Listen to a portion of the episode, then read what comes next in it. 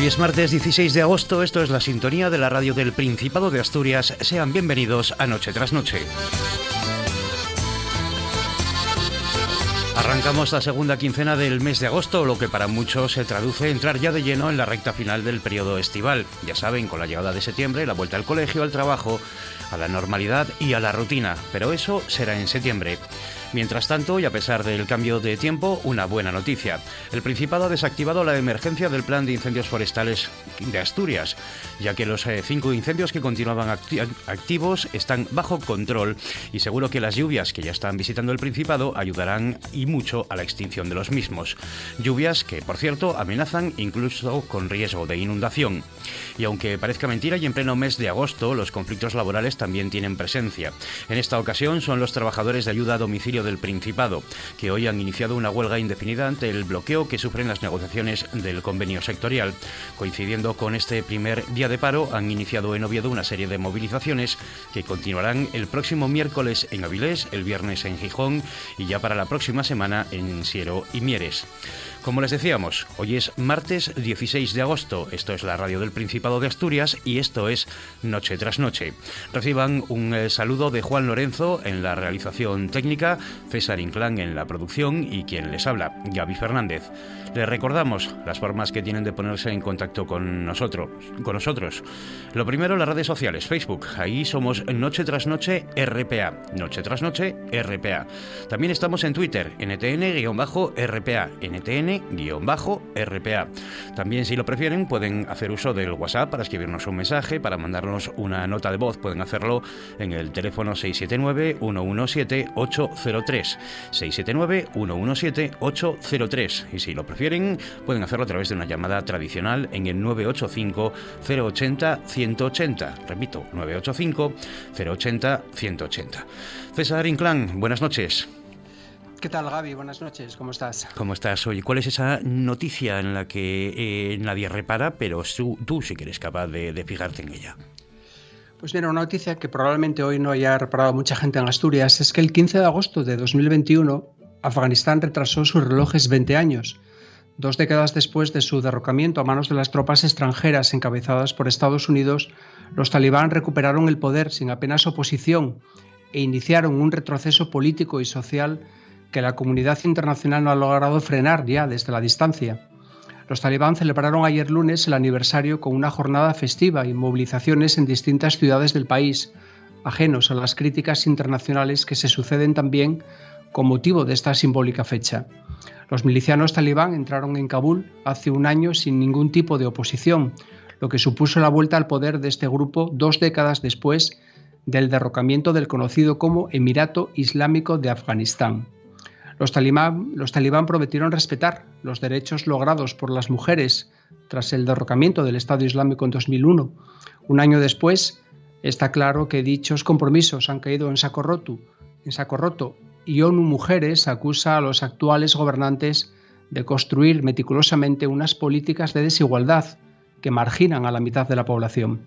En solo unos meses, según esta agencia, los radicales echaron por tierra décadas de avances, algo que recuerdan periódicamente grupos de mujeres que siguen saliendo a la calle para reivindicar sus derechos a pesar de las amenazas de los actuales gobernantes.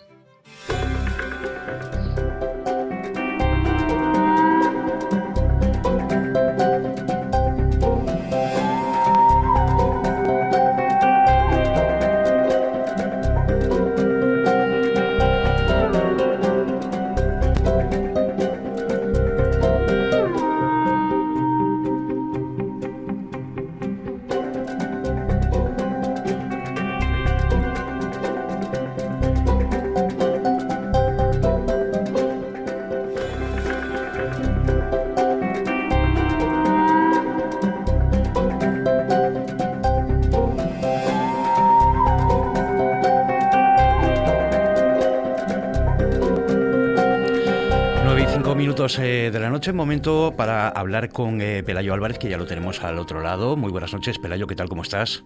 Hola, buenas noches, ¿qué tal? ¿Cómo estás? Oye, ¿cuál es eh, esa foto de lo que nos vas a hablar hoy? Es una foto, bueno, a mí me ha llamado bastante la, atención, es cuando menos curiosa, explícanos. Sí, eh, se trata de una, una fotografía eh, de, la, de la artista eh, Corinne Biotet. si te parece bien la describo de, cara a, los oyentes. Y, es pues el Big Bang de Londres, ¿no? Pero se ve un poco como distorsionado, se ve de una manera un poco extraña, porque se ve como, como si hubiera como muchas fotografías apiladas, se ve medio transparente, etcétera, ¿no? Y precisamente con esto juega pues esta, esta fotógrafa suiza cuyo bueno pues principal trabajo, su leitmotiv, ¿no? Ahora a la hora de, hacer fotografía, pues es la selección y reutilización de imágenes obtenidas de internet. ¿no? De hecho, esta fotografía pertenece a, una serie que se llama Photo Opportunities, donde eh, precisamente lo que ella hace es eh, pues recopilar fotografías de diferentes sitios, eh, pues por ejemplo el Coliseo Romano, la Torre Eiffel, el Big Ben, eh, algún edificio pues eh, muy típico de, fotografía ¿no? por parte de los turistas, por ejemplo en China y en otros países. Lo que hace es recopilar todas estas fotografías y con cierta transparencia solaparlas para generar el tipo de fotografía que haría un turista, como la media, vamos a decir, ¿no? Como, como la media de todas esas fotografías que ella, que ella superpone, pero que nos hace, eh, nos hace reconocer perfectamente esa figura de ese edificio eh, tan, tan fotografiado, ¿no? Y la verdad es que esta técnica no es nada nueva, porque eh, cuando se inventó la fotografía, uno de los primeros usos que se le dio fue en el ámbito criminal. Eh, porque, bueno, eh, por fin se tenía un método para fotografiar a los criminales y poder identificarlos de cara a, futuros, eh, a futuras detenciones, ¿no? y, en aquella época, estamos hablando del siglo XIX, en aquella época estaba muy en boga también lo que, lo que se llamaba la frenología, que es pues esa pseudociencia que decía, estudiaba y decía que, según la forma del cráneo de, de una persona, pues se podía anticipar si era un delincuente o no. Eh, bueno, por supuesto, hoy en día eso ya no, no, tiene ningún valor, eh, pero lo que voy es que en su día se hicieron una serie de, tipos fotográficos, que es como se llama, ¿no? de, tipologías de criminales basándose en rasgos criminales, eh, haciendo, haciendo fotografías así con cierta transparencia y superponiéndolas. Y entonces te quedaba la media, ¿no? El resultado final era la media de ese cráneo, de esa, de, ese rostro criminal, eh, que, bueno, que sus facciones indicaban que lo era, ¿no? Entonces eh, es muy curioso que, esta fotógrafa haya utilizado esa misma técnica, pues para, para mostrarnos ese tipo de fotografía, esa media de todo lo que, de, todo lo que fotografiamos en torno pues, a ese edificio. Que parece casi más eh, un cuadro que una fotografía, así a simple vista. Eh, claro, sí, tiene, tiene, tiene ese toque, mm, entre comillas, artístico porque, o de extrañeza, porque al final al solapar tantas fotografías, eh, al final se ven todas y ninguna a la vez, ¿no? Porque se ve como esa, esa media. Y, mm, y, bueno, ¿por qué hacemos fotografías a sitios tan concretos y de una manera tan parecida? De hecho, tan parecida que si superponemos las fotografías los reconocemos. Pues porque desde que se democratizó un poco más la fotografía, incluso Kodak, que fue el gran democratizador, ¿no? Eh, que nos puso una cámara prácticamente en la mano a casi todos en su día y nos ayudaba a revelar las fotografías, creó en Estados Unidos lo que en, Estados Unidos lo que se llamaba el Picture Spot. Y eran como recomendaciones de Kodak de dónde hacer fotografías. De hecho, eh, de esa época heredamos todavía las, señales de tráfico que, utilizamos hoy en día de sitio recomendado para fotografiar, pues que es el típico punto en el que sale la, señal esta azul con la cámara de fotografías, etcétera, Y Kodak había, había posicionado hasta 20.000 puntos en Estados Unidos para que pudieras eh, fotografiar ahí como un punto eh, recomendado desde el que fotografiar, ¿no? Y bueno, esto me parece muy curioso porque mm, yo trabajo en publicidad y, hace no mucho me contactó conmigo una empresa de, hoteles y uno de los valores principales que tenía el hotel eh, o que, luchaba por, por tener eran ciertos spots fotográficos donde los visitantes del hotel o del restaurante o los influencers de, hoy en día se pudieran hacer fotografías, como un punto dentro del restaurante que nos llevara a poder identificar ese, ese restaurante entre, entre la competencia, ¿no? Entonces, al final, básicamente es lo mismo, quiero decir, crear un punto de interés donde, bueno, pues que, la fotografía, que, las personas lo fotografíen y que sirva de referencia para que otros hagan lo mismo. Y, bueno, yo de, para ir acabando, yo de, hecho este año eh, tengo la idea de, ir a Escocia, si, el tiempo me lo permite y, el trabajo me lo permite, y estoy intentando no, no intoxicarme de fotografías eh, que hagan otras personas para poder llegar ahí con una, mirada limpia y, bueno, poder evitar hacer lo que hace todo el mundo. sí, poder, poder buscar otro punto de vista, ¿no? Otra, exacto, ¿no? No lo que ya has visto mil veces en, eh, pues, desde las redes a revistas, eh, catálogos, cualquier tipo de, lugar donde podamos ver pues información turística. Exacto, eso es, eso es. Pues eh, Pelayo, muchísimas gracias. Mañana eh, una nueva imagen y nos volvemos a escuchar. Perfecto, muchísimas gracias a ti. chao. Chao. Last night I dreamt of something.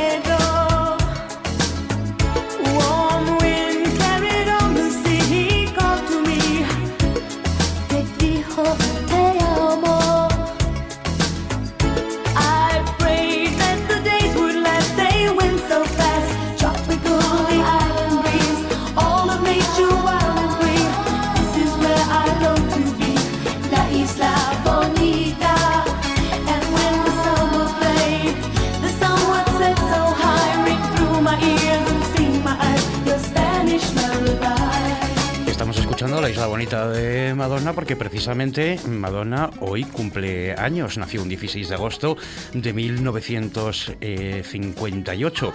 Eh, nació en Bay City, en Michigan, aunque posteriormente se mudó a Nueva York ya para estudiar danza contemporánea. Y bueno, el resto de la historia ya la conocemos, que se ha convertido en una de las artistas más importantes del pop mundial.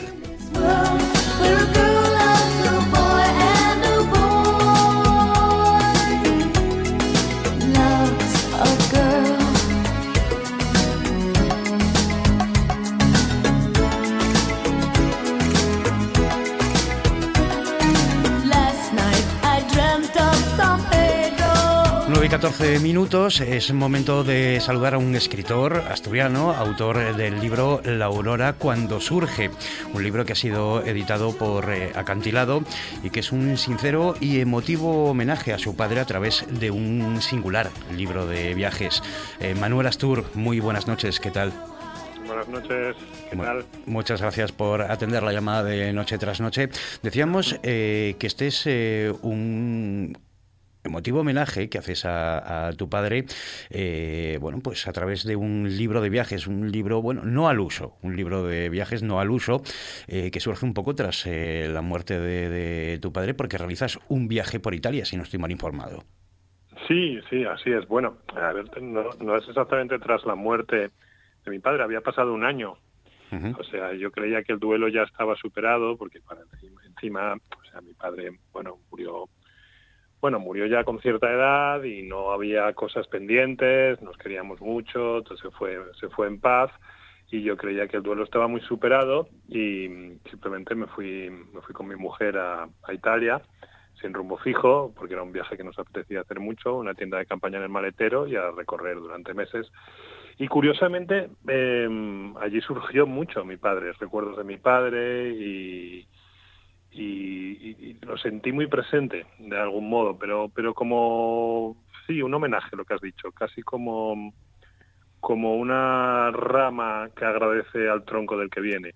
algo así surgió, surgió allí. Eh, Manuel, este libro eh, podría ser un libro de viajes eh, por Italia, como dice, sin un rumbo fijo, eh, sin un rumbo fijo un libro, pues, Requiem por la muerte de, un padre, un poemario, una novela.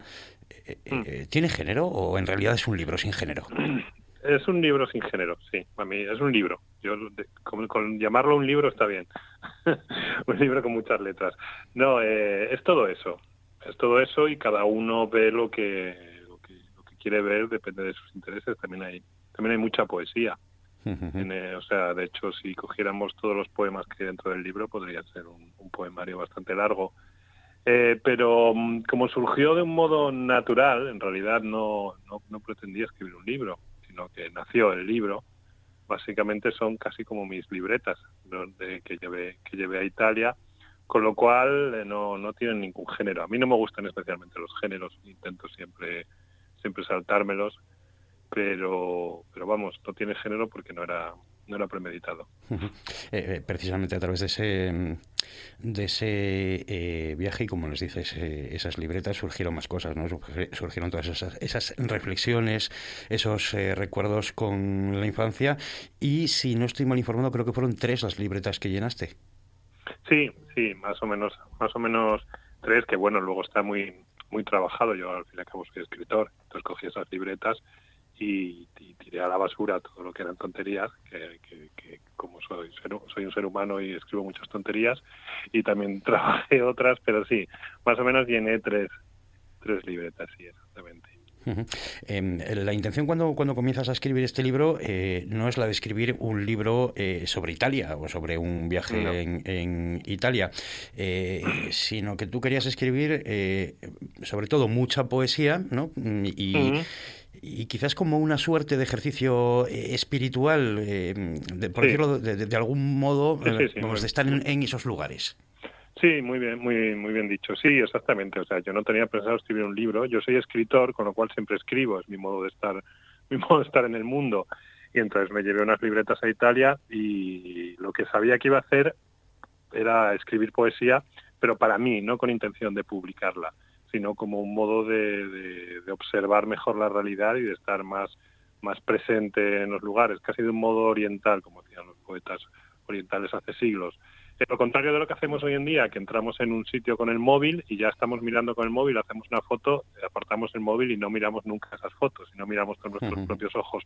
Pues quería hacer lo contrario a eso, que es lo que se hace con la poesía, no con intención de, de publicarlo. La cosa es que luego fueron saliendo pues muchísimas más cosas, salió mucha reflexión, salió mucho recuerdo, ¿no? Lo que te, lo que te acabo de decir, de pronto no sé, quizá por por el hecho de que cuando viajas vuelves a ver las cosas, incluso las cosas cotidianas, porque Italia tampoco es tan diferente de España, pero vuelves a ver las cosas de un modo em, inocente, como si fuera la primera vez, te vuelves a sentir un poco un niño, ¿no? Y, quizá por eso el niño huérfano que había dentro de mí eh, surgió y surgió muchos recuerdos de mi padre. Claro, precisamente, ¿no? Eh, esa forma de de viajar sin, sin, sin hacer eh, turismo es lo que te hace volver a ser ese, ese mm. niño, ¿no? Y, precisamente eh, meterte otra vez en la piel de ese niño lo que te lleva al, recuerdo de tu padre. Exactamente, sí, sí, pero ya te digo que no es un, un recuerdo doloroso, es más bien una asunción. es un, el padre, lo, normal es que el padre muera antes que el hijo y, es la vida y es una asunción de las cosas que, mi padre me enseñó. O sea, yo soy gran parte de mi modo de ver la existencia y gran parte de mi modo de existir como escritor gracias a mi padre, a esas primeras, a esas lecciones, a ese modo que me enseñó de ver el mundo. Además, eh, tu padre Manuel, si no estoy eh, mal informado, además era un hombre culto, amante de la belleza, eh, mm. y, precisamente llama la atención ¿no? esa manera de mezclar el libro de viajes con, con ese recuerdo de hombre culto y de amante de la, de la belleza que era tu padre. Sí, sí, sí, sí. Mi padre era bueno, era maestro, pero aparte era escritor, poeta y sobre todo un hombre muy culto, muy culto y amante de, sí, de la belleza y de la cultura. Entonces, pues con, más razón surge, vino a Italia conmigo, su recuerdo, porque no paraba de pensar que, que, hubiera pensado él, que hubiera, que hubiera, que me hubiera dicho si hubiera estado a mi lado en esos sitios tan hermosos y tan, tan poderosos. Eh, Manuel, antes hablábamos de que es un, libro sin género. Eh, ¿Se podría decir quizás que es un libro narrativo de no ficción? O sea, un, término inglés para el que aquí no, no tendríamos traducción, o vamos, un poco, un poco complicada esta. Sí, sí, no, es perfecto, sí, sí.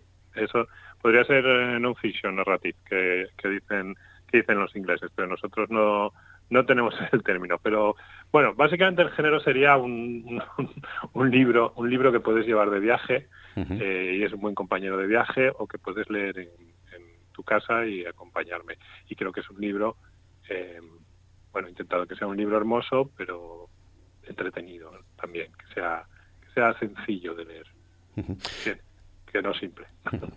Manuel, eh, Manuel Astur, autor de La Aurora cuando surge, eh, libro editado por Acantilado. Muchísimas gracias por compartir estos minutos con nosotros aquí en Noche Muchas gracias, muchas gracias a vosotros. Que tengáis un buen día.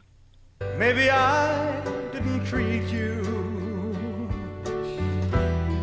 quite as good as I should have. Maybe I didn't love you. quite as often as I could have. Little things I should have said and done. I just never took the time. You were always on my mind.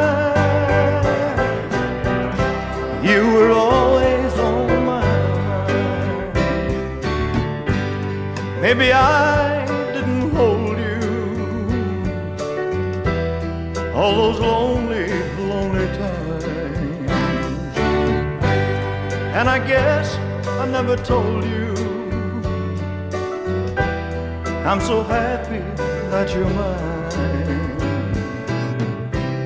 If I made you feel second best, girl, I'm so sorry I was blind. On my mind.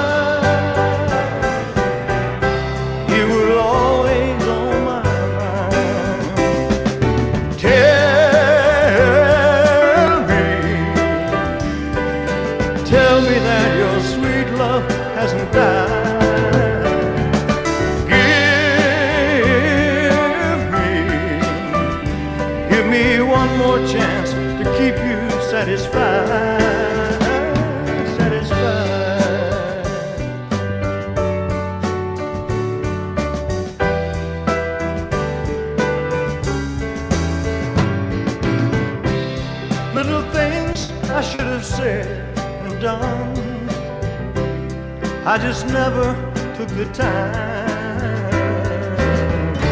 You were always on my mind.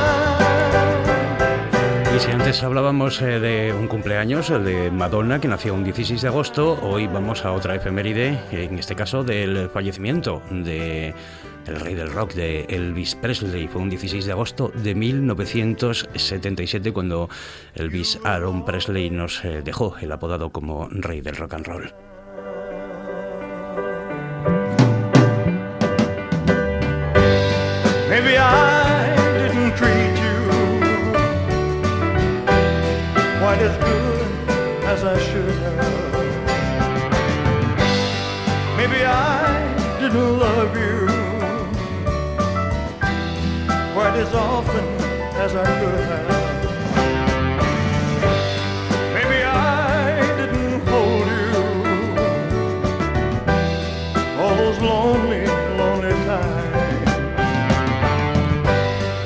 My mind es eh, siempre en nuestra cabeza para nada más y nada menos que el hombre que cambió la forma de, de hacer música allá en los años 50, eh, Elvis Presley.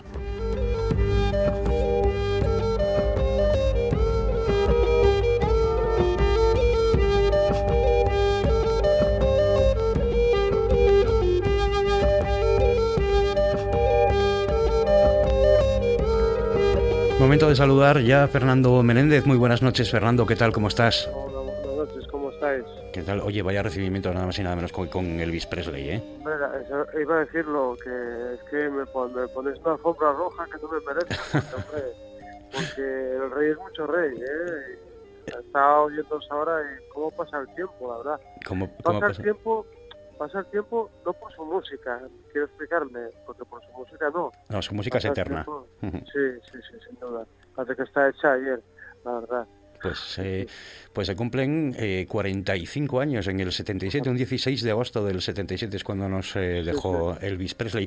Mira, eh, no nos costó mucho pues elegir la música que poner hoy en, el programa porque con una efeméride como la de como la de Elvis, la verdad es que no, no nos costaba mucho. Y además encantados de la vida, porque una música así, ¿no? O sea que, sí, pues sí, sí. Bueno, pues vamos con los Exacto, hoy vamos porque, como, como te decía, no nos costó mucho elegir la música, pero sí que vamos a hablar hoy del instante decisivo que es elegir un libro.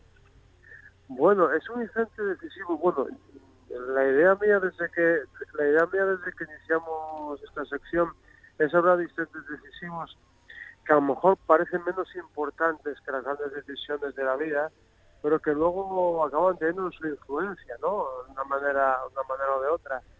Y bueno, el instante decisivo en el que uno deje un libro que o bien le, anima efectivamente a la afición a leer o su buena lectura que luego va a ser determinante, bueno, pues porque le va a aportar muchas cosas en muchos órdenes de su vida. Bueno, es quizá a lo mejor me general decir que un libro cambia la vida de alguien, pero me gusta recordar en estos casos una cita de, de Luis Casares, el escritor argentino, que decía que para la lectura era mejorar su calidad de vida, ¿no?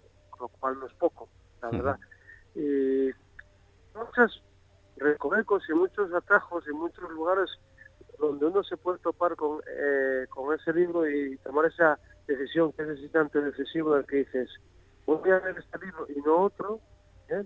Eh, que luego supone un libro que, va a ser importante para, uno. Uno de ellos es el azar eh, del que hablé de un, programa, no sé si era anterior o anterior, de, del azar como un agente eh, también determinante en los instantes decisivos, ¿no?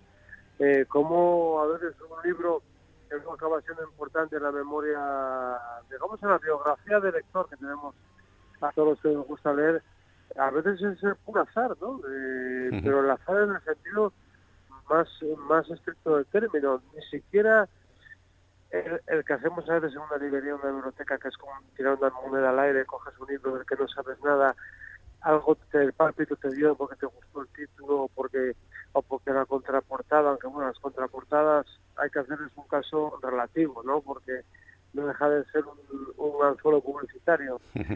O te gustó el comienzo del libro, bueno, lo que sea, pero es un poco como lanzar una moneda al aire y luego resulta que cuando esa moneda cae y decides que elegirlo, pues luego ese libro se convierte en, algo importante, ¿no? A veces es el azar de, otro tipo, de un libro... Yo tengo una historia al respecto de un instante decisivo, bueno, sobre libros, claro, podría contar muchos instantes decisivos, podría contar muchos instantes decisivos, pero ya que estamos en verano, eh, eh, durante muchos años, cuando yo era un adolescente, bueno, estábamos toda la familia, un grupo de amigos en una casa de verano, las casas de verano son muy peculiares, a mí siempre me atrajeron mucho porque son lugares que parece que eh, están siempre a punto de amodarse o a punto de lo contrario, ¿no? Está entre la mudarse y la mudanza, ¿no? Es una cosa que a mí, bueno, pues era una casa en la que yo, no sé por qué razones, porque raro, no tenía ningún libro que echarme a las manos y, y los dueños de aquella casa pues tenían allí varios libros. Bueno, pues empecé a leer uno que me resultó cada vez más interesante, más interesante, hasta que me atrapó. No voy a decir que libro porque voy a esperar a acabar la historia. Pasaron los años, yo no, vamos, se, te había olvidado el libro, no se te olvida, seguramente que te, te pasa, hay cosas que crees que tenías olvidadas y de repente se da un chispazo y, aparece todo eso que tenías guardado, ¿no? Estrena una película en, en el cine que se titulaba Corazón del Ángel, que no sé si los oyentes se dan cuenta, una película que trabajaba Mickey que cuando todavía era un actor reconocible y Robert De Niro hacía del diablo, era una novela de, una novela de detective, es una, historia policíaca en la que el villano, digamos, el criminal, el ladrón, era el diablo. ¿eh? Eh bueno, y cuando empecé, fuimos a la película, cuando empecé a ver la película, dije, esta es la novela que yo había leído en aquel momento.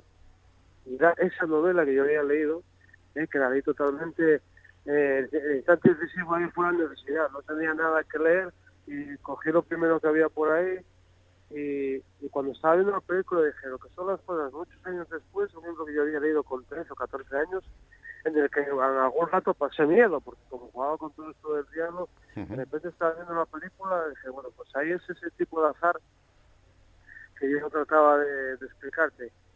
Y luego hay veces el instante decisivo, pues viene también por gracias a, la sugerencia, ¿no? O, o, el consejo de, de, alguien que confías, ¿no? Entonces, luego el instante decisivo, pues tiene como cómplices, ¿no? Porque aunque tú eres el responsable, porque al final es tú quien decides leerlo, ha habido una persona cómplice, ¿no? Que, que te dice, ¿por qué no lees este libro? Y luego te acordarás siempre, al menos a mí me pasa, eh, quién te recomendó este libro, quién te dejó, quién te dejó este libro. Entonces, eso también es otro, es otro instante decisivo con cómplices, ¿no? Y luego está el, el instante decisivo que surge, ¿cómo explicarlo? No es el azar, no es la casualidad, no es esa moneda al aire, sino es un poco las afinidades. Es decir, eh, un día te gustó un libro, empiezas a buscar libros que tengan una similitud a aquel libro que leíste, ¿no? Entonces, en, esa cadena que tú vas creando, pues, vas leyendo libros que, bueno, a lo mejor te gustan, otros no, pero a lo mejor te gustan, pero bueno, se queda ahí, no vamos, vamos allá. Hasta que un día, gracias a esa cadena, vuelva a darse el instante decisivo de que dices otro libro que, acaba siendo determinante. Y luego está otro instante decisivo, que, que, que, se, que se oye mucho a muchos escritores, a escritores conocidos, que es la enfermedad.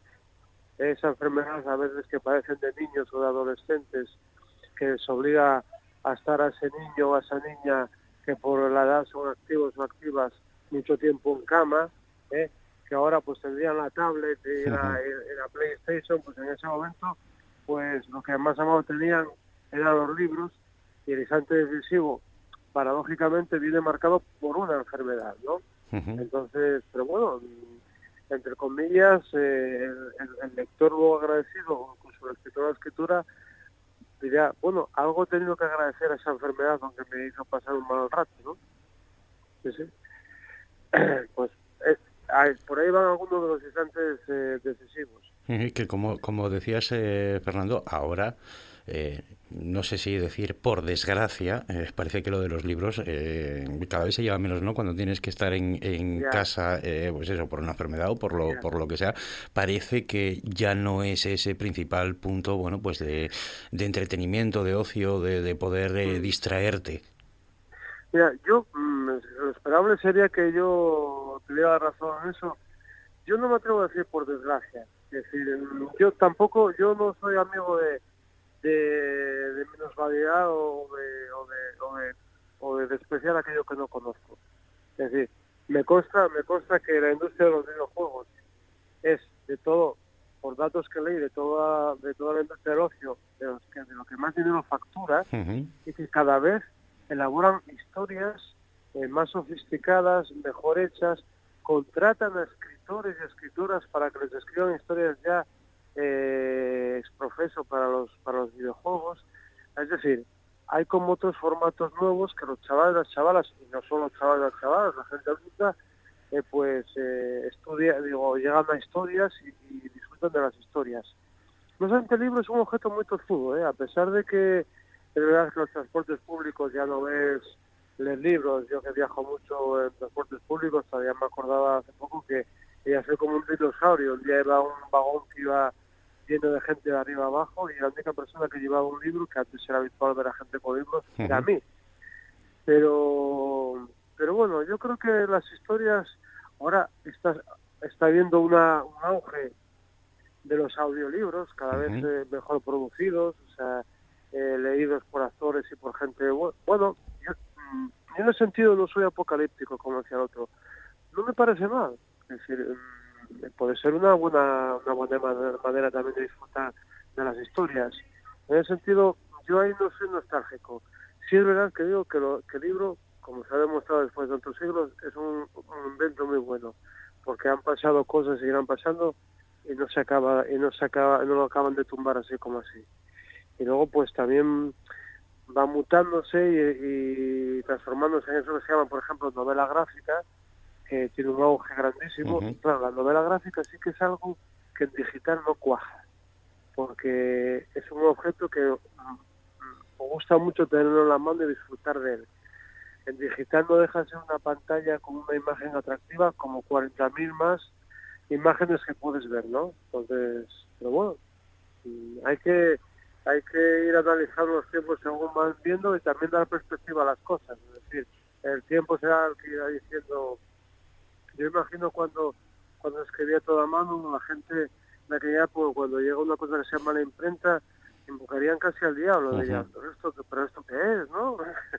y bueno, tampoco conviene parecernos a a, gente que, que, que, decía que bueno que es comprensible porque los cambios siempre siempre se temen los cambios no porque porque a veces casi prefiero lo malo conocido no pero bueno. El, salto de la máquina de escribir al, ordenador. El salto de la máquina de escribir al ordenador que yo que yo sufrí por decirlo sufrí porque yo salté yo definitivamente pasé al ordenador cuando ya no encontré en Oviedo un sitio donde comprar eh, cartuchos para la máquina eléctrica. Hombre, si no fuese sido por eso, hubiese sido por otra cosa, porque porque ya cuando se extendió el uso del ordenador para todo, a la fuerza orca, ¿no? Pero ya, ya me dijo, una, me acuerdo aquel chaval, me dejó con una cara como diciendo, este pobre desgraciado, no, mira, ya, mira, no preguntes por eso en ningún lado, porque es casi más fácil que encuentres cinta para una máquina de escribir Olivetti de la de toda la vida, que esa la, conservo aún en casa, que un cartucho de máquina eléctrica, pues diciendo, puestos a la tecnología, mejor vamos a fomentar la tecnología última que no que no hasta que queda en mitad de camino, ¿no? Pues Fernando Menéndez, muchísimas gracias. Eh, la semana que viene, otro instante decisivo. Muy bien. Hasta la próxima semana. Cosas que pasan en Noche tras Noche. Que me están diciendo algo por línea interna. Siempre quiero decir eso. Sí, podemos irnos a Andalucía, me informan. ¿Qué está Podemos, eh, a, lo mejor está Jorge Drexler ahora mismo siendo entrevistado por los compañeros de Canal Sur Radio. Ah, ya saben que hoy estamos recorriendo algunas radios autonómicas por porque hoy es el día de la radio, no sé si os lo han dicho. Pues no, no, no, teníamos ni idea. Hay rumores. Eh, a ver qué están. Vosotros. Radio. Musicota les han enviado un, WhatsApp. Hola a todos. Ah, un mensaje de felicitación a todos los que vivimos por y para la radio. También para los oyentes. Eh, Esto es un oyente. abierto a las 10 mi nombre es Agustín Bravo. ¡Oh, hombre! El grandísimo Agustín. mis colegas, qué hermosa eres. Claro, la radio. Qué grandísimo, Agustín. Oye, aquí no llama Agustín Bravo. Perdona. Esto es dar en el clavo, ¿eh? Hemos conectado y Agustín Bravo saliendo. Oh, esto es... Pues era era Agustín Bravo o Juan y medio. Murcia, qué hermosa eres. A lo mejor esto... Se ha perdido. Esto lo puse yo el otro día en clases de oratoria. Es verdad. Puse un trocito yo de Murcia, qué hermosa eres. ¿Podemos decir que se puede llamar Andoni Ferreño? Oh, no, no, no, no. Tampoco hace falta. Oye, Agustín Bravo siempre ha tenido tanta voz, tanto vozarrón. Siempre, sí. Yo creo que sí, ¿no? Era Agustín Bravo. Bueno.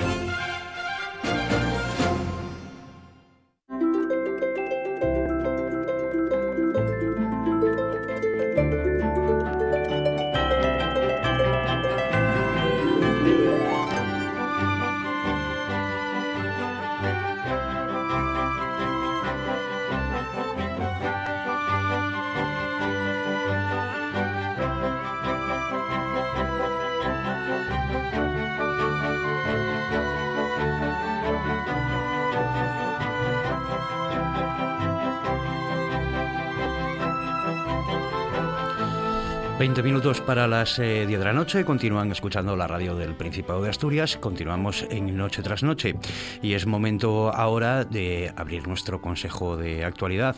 Hoy nos acompañan en el estudio Francisco Javier Fernández, muy buenas noches eh, Francisco, ¿qué tal? buenas noches. Begoña Cueto, muy buenas noches, ¿qué tal Begoña? Buenas noches. Y tenemos eh, también en el teléfono a Laura González, muy buenas noches Laura, ¿qué tal? ¿Cómo estás? Bueno, Laura, vamos a ver si podemos recuperar esa, esa comunicación. Eh, de momento, bueno, comenzamos con Francisco y con, y con Begoña.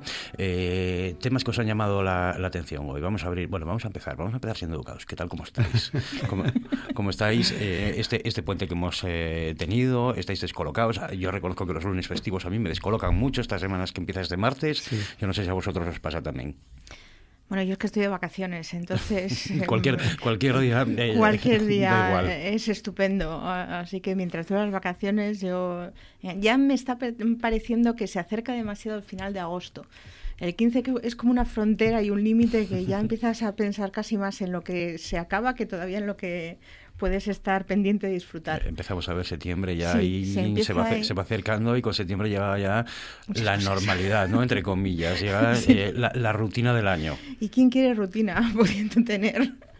siestas por la tarde y este tipo de cosas que se agradecen mucho.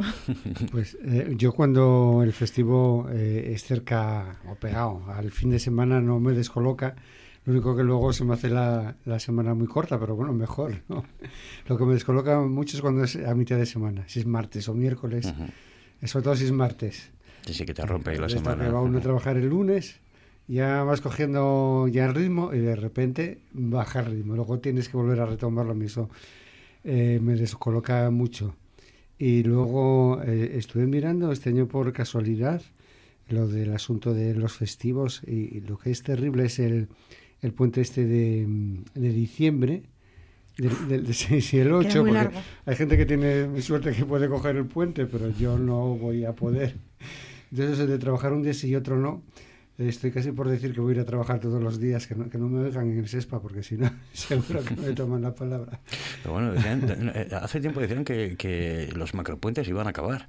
Sí, sí, sí. Eh, pues hace ya unos cuantos años que decían que iban a poner todos los festivos, pues o de lunes o de viernes, o sobre todo ese macropuente, pues eh, quitarlo, porque es verdad que, bueno, aparte de esta incomodidad que tenemos algunos, eh, pues en, muchos sitios efectivamente implica cortar el ritmo de diversos procedimientos o procesos y bueno, es una semana a veces perdida inútilmente.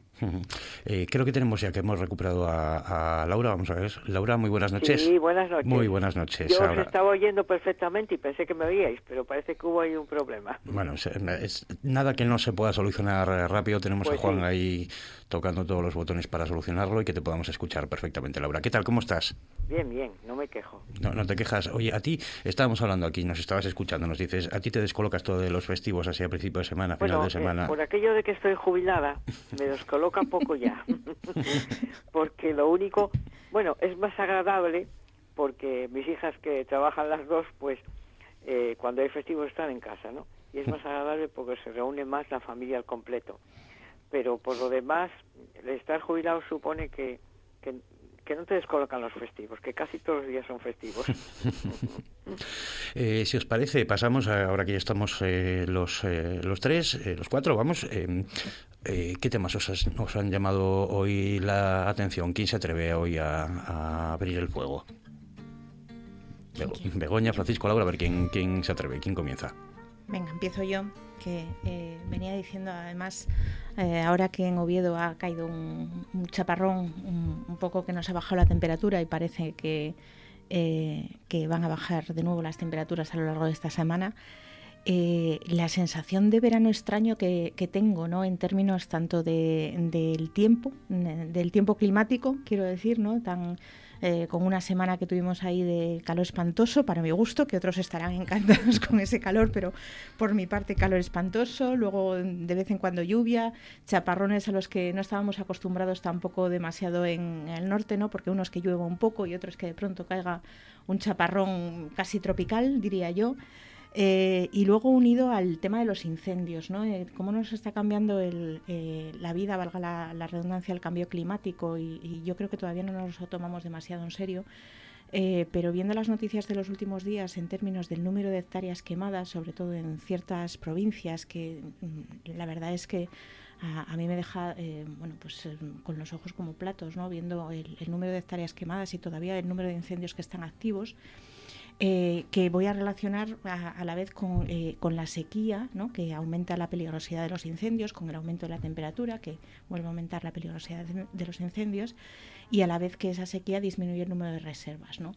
Incluso en, en comunidades del norte, yo creo que estos días la prensa hablaba del problema que está apareciendo en Galicia, pero también incluso en Asturias empezamos a tener problemas de, de, de restricción y de escasez de agua. ¿no? Por lo tanto, yo estos días reflexionaba sobre eh, bueno, pues esto que nos parecía que era a largo plazo y el cambio climático, que, bueno, una cosa que no nos afectaba, parece que iba a afectar a largo plazo, como nos está afectando ya, ¿no? Y, ¿no? se está cambiando yo creo que mucho, demasiado la vida. Nos la debería cambiar más probablemente porque deberíamos tomarlo no aún más en serio de, o, bastante más en serio de lo que nos lo tomamos. Eh, pero yo creo que está ahí, que las pruebas parecen bastante claras ¿no? de la seriedad del tema. Hombre, hay una buena noticia respecto a los incendios aquí en Asturias, porque parece ser que hoy se desactivaba ya el, plan de, emergencia, por incendio, porque estaban ya los cinco controlados y además seguro que también esta, esta lluvia que ha venido ha ayudado también a, controlarlo, bueno, bajar la humedad, mucha temperatura, mucha humedad, pues al final acaba produciendo pues situaciones prácticamente explosivas ¿no? con, esa situación. Eh, lo comentábamos también antes de abrir el micro, eh, hoy lo veíamos también en prensa, un grado de media la temperatura ha subido en, Asturias. O sea, parece que ya no es, no es broma todo eso que se habla del cambio climático, ¿no? Eh, yo recuerdo hace, hace años ya, una ocasión que tuve mm, de hablar con un catedrático de ecología de la Universidad de Oviedo, que era Ricardo Anadón, que bueno, era un, gran experto, eh, que además asesoró al gobierno y, demás, y decía que el problema real que tenían es que iba diez veces más rápido del peor de los escenarios que ellos tenían, que, que, no era para tomarse la broma lo del cambio climático.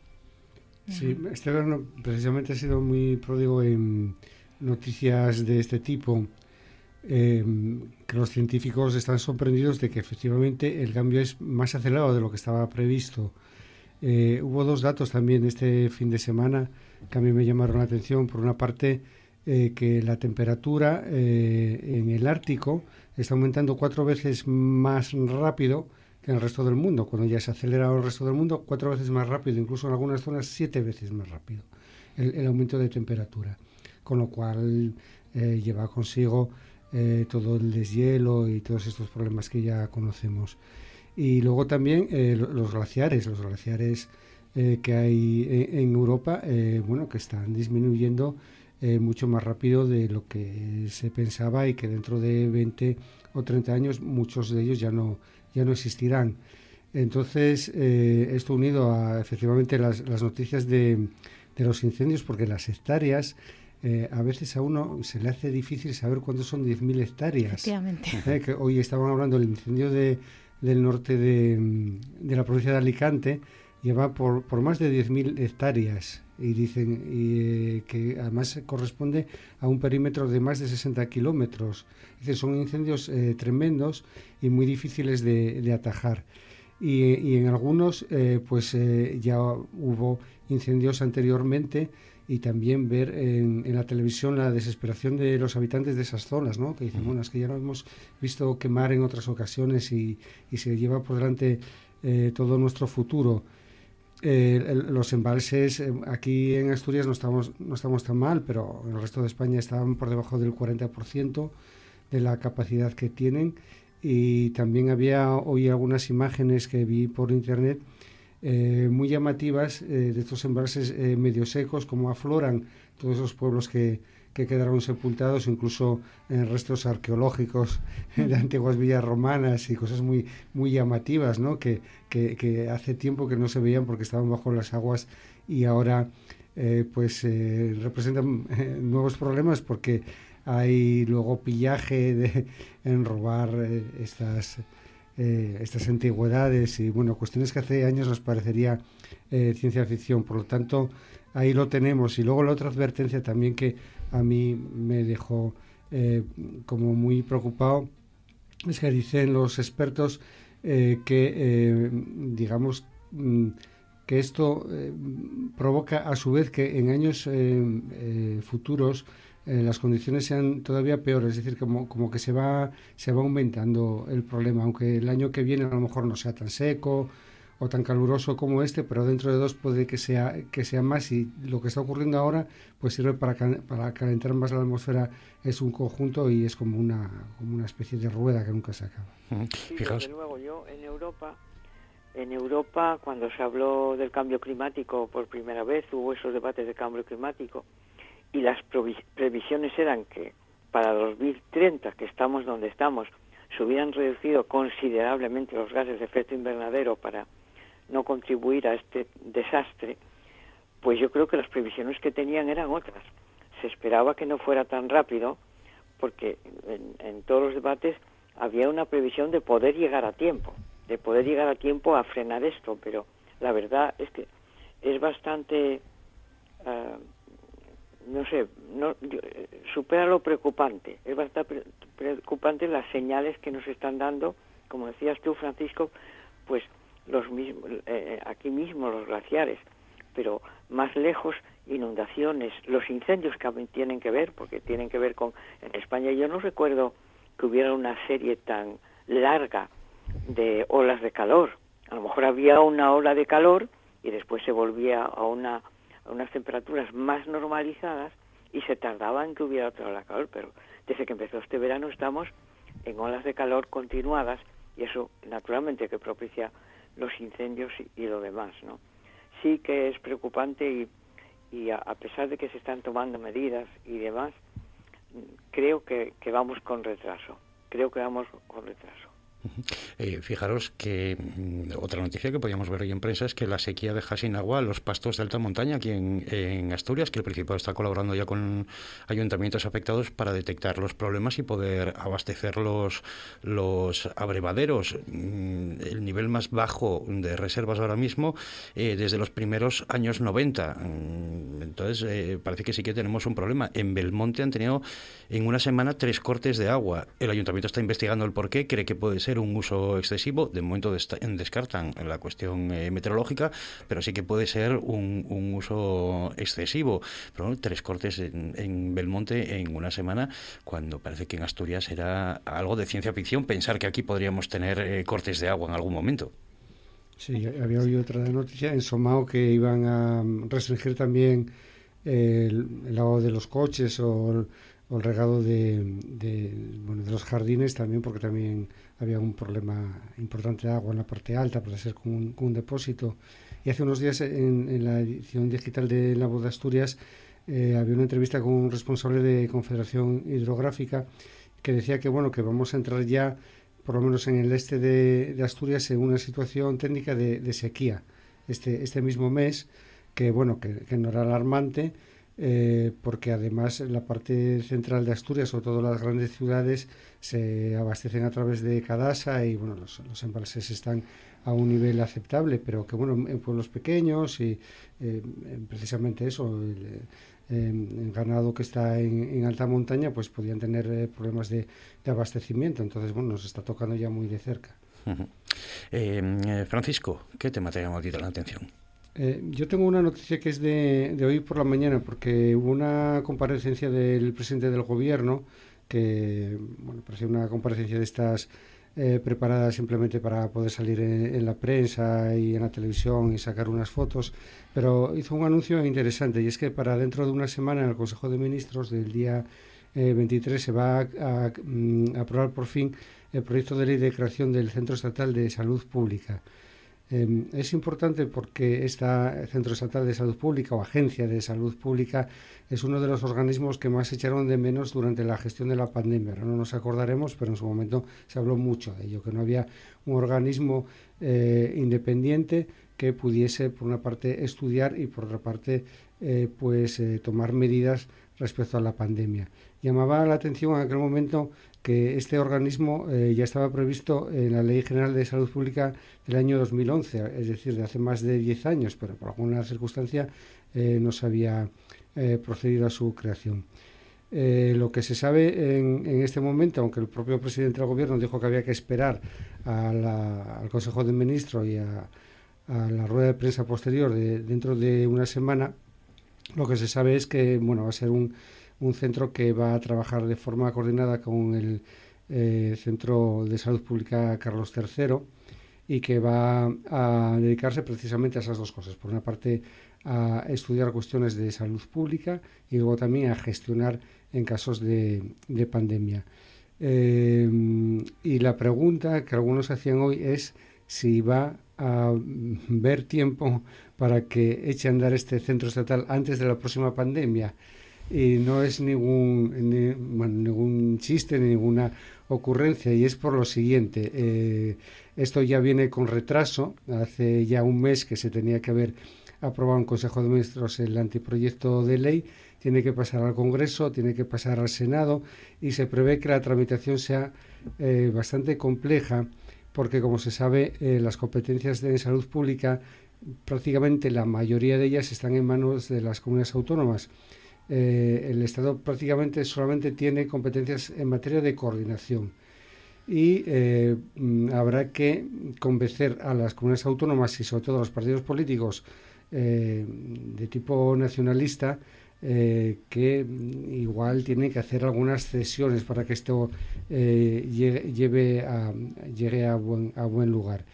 Y por otra parte está todo el asunto político. Las eh, elecciones son en noviembre del año que viene, si no, si no se adelantan, y mm, puede haber una pandemia, como se sabe, en cualquier situación. Y luego hay muchas interrogantes que se están ya planteando.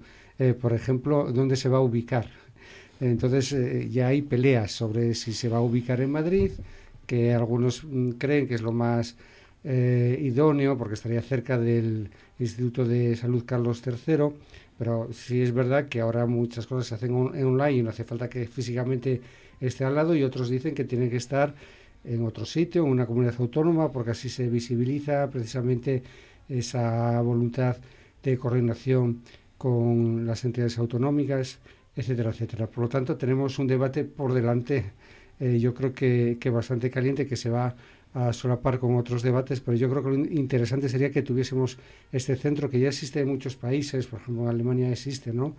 Y entonces ellos son capaces de manejar las pandemias de otra, de otra, de otra forma. Así que bueno, habrá que estar atentos a esto y ojalá tengamos este centro estatal o esta agencia estatal antes de la próxima pandemia. Sí, claro que es una buena noticia. Se echó en falta, al menos. Y eso que hubo reuniones con las comunidades autónomas bastante frecuentes, pero se echa en falta un mecanismo coordinador, es verdad.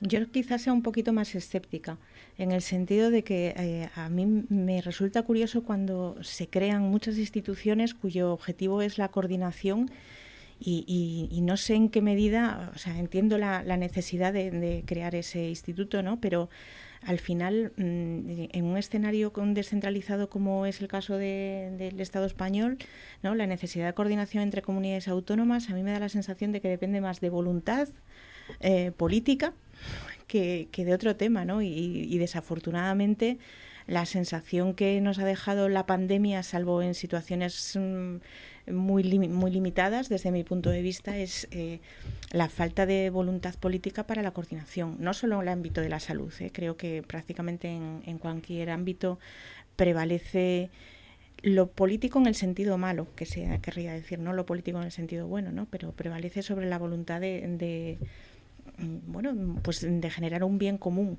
¿no? Y sobre todo ya cuando planteamos eh, estos ciclos electorales en el que ya a un año un año y medio de las elecciones ya nos estamos planteando o a un año menos de un año de las elecciones autonómicas ya nos estamos planteando la posibilidad de que se aprueben o no se aprueben los presupuestos por un cálculo eh, partidista eh, con la importancia que tienen los presupuestos en estos años, ¿no? Llevamos dos años de pandemia, nos hemos acostumbrado a esto, llevamos un verano lo hablábamos antes de, entrar, ¿no? Un verano en el que parece que hemos recuperado cierta normalidad, en el sentido de, bueno, nos hemos olvidado un poco del COVID, aunque sigue estando ahí. Eh, pero mm, yo me, no puedo dejar de preguntarme esta, o más que de preguntarme, de, sorprenderte por, de sorprenderme por la falta de coordinación por un cálculo a un año y medio vista, que, que me deja un poco, la verdad, pensando sobre el tema. Laura, eh, ¿cuál es el tema en el que te has fijado tú hoy? Eh, no, no es una noticia de hoy, es de este fin de semana, pero me llama la atención que después de tantos derechos laborales adquiridos, incluso de la reforma laboral, y demás ocurren estas cosas. Es el caso de estas mujeres que se llaman las Kellys del calzado, que además tienen un nombre que se llama las aparadoras, que yo ni siquiera lo conocía, y tampoco la situación laboral tan terrible que tienen, ¿no? Son muchísimas mujeres que trabajan en casa cosiendo calzado y, bueno, es tan silencioso todo este tiempo su trabajo que en muchas ocasiones no se sabía de sus condiciones laborales. Trabajan 50 o 60 horas semanales con contratos que solo les pagan 20 horas. Y les pagan 20 horas a, 3 o 4 euros la hora. Yo, yo creo que es esclavitud, eso no es trabajo. ¿eh? Tienen además enfermedades laborales que no pueden ni siquiera beneficiarse de la atención a estas enfermedades laborales, porque su trabajo es prácticamente clandestino. Y después tampoco para la pensión, pues pueden contar con un recuento oficial de los años que llevan trabajando, porque trabajan muchísimas horas, pero reconocen tan solo 20 horas. ¿no? A mí me parece terrible que no haya inspectores que puedan acceder a, e, esta situación y que puedan de manera inmediata cortarla, porque además tienen enfermedades muchas enfermedades por estar tantas horas cosiendo en casa que tienen que ver con la espalda, con la vista, es decir, con muchísimas, eh, se va deteriorando su salud, su salud terriblemente, ¿no? Y además, después, para poder mm, cobrar una pensión, claro, es una pensión ridícula, porque por muchos años que lleven a esas 20 horas y, y semanales y demás, pues es imposible que tengan una pensión mínimamente digna, ¿no? Yo creo que es terrible que hoy, hoy y en nuestro país eso ocurra y debiera de poder eh, cortarse. Ya no es el primer caso de mujeres que trabajan con un salario muy inferior a, los hombres, pero este no es el caso siquiera ese. Es un, salario mm, ridículo para un trabajo terrible y, y que mina la salud de estas mujeres, ¿no? me, sorprende que sea tan público como para aparecer en el país de este fin de semana y que no se hayan tomado medidas, ¿no?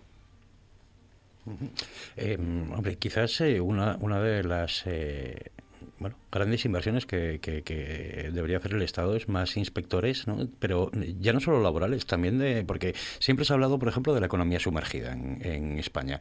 Entonces, uno piensa muchas veces, ¿y por qué no se pone más inspectores en Hacienda? ¿Por, qué no hay más eh, inspectores? Dicen que no dan abasto. Bueno, pues que se haga una convocatoria y que, y que se, se contraten. Si uno de los grandes problemas que ha habido siempre es la economía sumergida, qué mejor forma de, combatirla que realizando más inspecciones. Sin duda. Sería imprescindible. Eh, es una reclamación de hace tiempo, tanto en el ámbito del empleo como en el ámbito de Hacienda que además yo creo que debería beneficiarse de, de los, eh, de las cuestiones que tienen que ver con inteligencia artificial y análisis de datos, que en las que se ha avanzado mucho durante los últimos años. Eh, yo creo que en el ámbito del trabajo sí que, por ejemplo, eh, bueno, pues todos los, pues eso, el análisis de los datos que, que se tiene de, de, mucha información, pues permite llevar a cabo con más agilidad el trabajo de los inspectores de, de trabajo, pero desde luego necesitaríamos más gente para este tipo de cuestiones que que, como ha señalado Laura, pues se saben y son bien conocidas, ¿no? Y siguen estando ahí. Eh, yo creo que también mm, estamos en un país donde hay una cierta em, tolerancia ¿no? a este tipo de situaciones. Y esa es la palabra. Tolerancia, ¿no? Que, que ya es una cuestión cultural, diría yo y, cuesta mucho cambiar eh, eh, este tipo de cuestiones. Yo creo que la reforma laboral pues va, en esa medida, pero eh, ni siquiera con eso, ¿no? Y, yo creo que hay muchos ejemplos de sobre todo de mujeres o de ocupaciones muy feminizadas, que puede ser el caso de las camareras de hotel, donde ya tienen también una normativa, pero siguen estando en unas condiciones eh, laborales tremendas, ¿no? Bueno, pues eh, hoy también se habían manifestado las eh, las trabajadoras de ayuda a domicilio, ¿no? Que también, bueno, pues reclaman una serie de, mejoras en sus condiciones de trabajo. Lo que, además son también trabajos imprescindibles. Exactamente. Con una población envejecida que tenemos, ese trabajo de ayuda a domicilio es imprescindible. A eso que hay ciertas ocupaciones que, eh, que, es muy difícil cambiar en la, el, servicio personal, ¿no? que, hay, que, que, están muy vinculadas a que haya una persona cerca que realice ese servicio y que valoramos, que no valoramos suficientemente. Desde luego no se valora con el salario que, que se les paga porque eh, qué menos que una persona que está cuidando bueno pues a, personas eh, a personas de edad no bueno pues eh, que tengan un buen salario y unas buenas condiciones porque el trabajo que realizan realmente es, imprescindible pero en todos los casos bueno pues esas condiciones laborales deberían llevar a un mínimo y, deberíamos estar dispuestos a, pagar ¿no? por, ese tipo de cuestiones. Efectivamente. Sí, y reconocer, por ejemplo, enfermedades profesionales específicas de estos colectivos que no están eh, reconocidas, que además son colectivos eh, que trabajan muchos años. En el caso de las trabajadoras del servicio de ayuda al domicilio, hoy estaba leyendo que algunas eh, son más de 30, de 30 años en este tipo de trabajo que realmente deja sus, sus, secuelas y algunas no las tienen reconocida. y yo recuerdo también hace un tiempo un reportaje con, con las camareras de, de hotel y, me llamó la atención que algunas decían que, que, sobrevivían a, base de, analgésicos porque tenían que hacer un trabajo muy duro en muy poco tiempo, eh, ya con una edad a lo mejor eh, bastante eh, mayor y que, que si no, no, no, podían con ello. Entonces, bueno, son cuestiones a veces que permanecen ocultas, pero yo creo que, que hay que, que aflorar y realmente si hay que legislar, o si hay que hacer inspecciones en ese sentido, pues se deberían hacer sin duda alguna. ¿Os parece que pasemos ya algunos de estos temas que tenemos eh, preparados aquí encima de la mesa? Porque parece que son, eh, sobre todo en los partidos mayoritarios asturianos, eh, tiempos convulsos. o por lo menos revueltos. No sé si convulsos, pero por lo menos revueltos. por un lado, el PSOE con el tema de la alcaldía de, de Gijón, bueno, pues tienen bastante barullo. unas fotos de una cena de, de Francisco Álvarez Cascos con Keipo parece que también está revolviendo las aguas en el eh, Partido Popular. No sé, estamos, como decíais, a un año y poco de las elecciones están empezando a poner nerviosos los partidos mayoritarios. También hemos visto hace poco que en Podemos en Asturias, eh, bueno, tuvieron ahí en, ese proceso de elección eh, un, bueno, no fue del, del todo pacífico. Entonces están un poco revueltos los partidos políticos. Bueno, los procesos políticos están revueltos siempre. Yo creo que la política, eh, bueno, eso seguro que ha habido, años que la disciplina de partido también eh, parece que pesaba mucho, ¿no? Sí.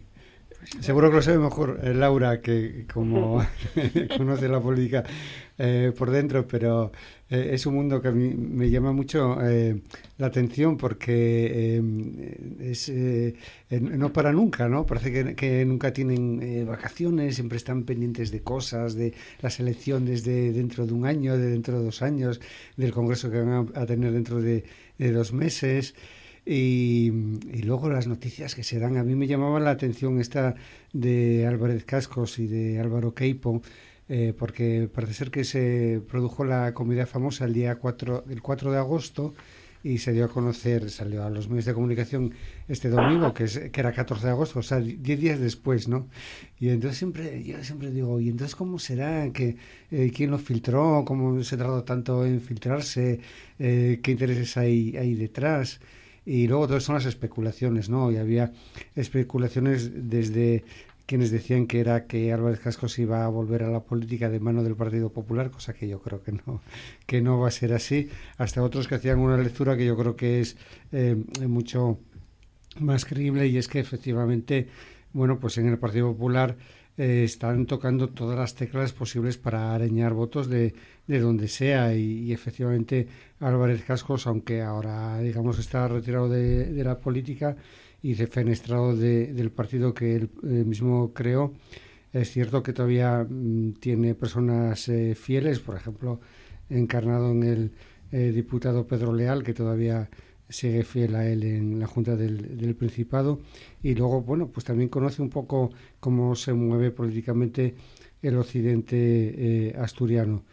Y la deriva de todo esto era la polémica de que si realmente como parece ser que sí lo declaró em, eh, Mayada, Teresa Mayada no sabía nada de esa de esa comida, pues hay algo por ahí detrás que no, que no está muy claro, porque como se sabe desde Génova, primero dijeron que esto obedecía a una instrucción que había dado el propio Feijó al tomar posesión de que en las comunidades autónomas había que hacer movimientos para recuperar todo el espacio de centro derecha, etcétera, etcétera.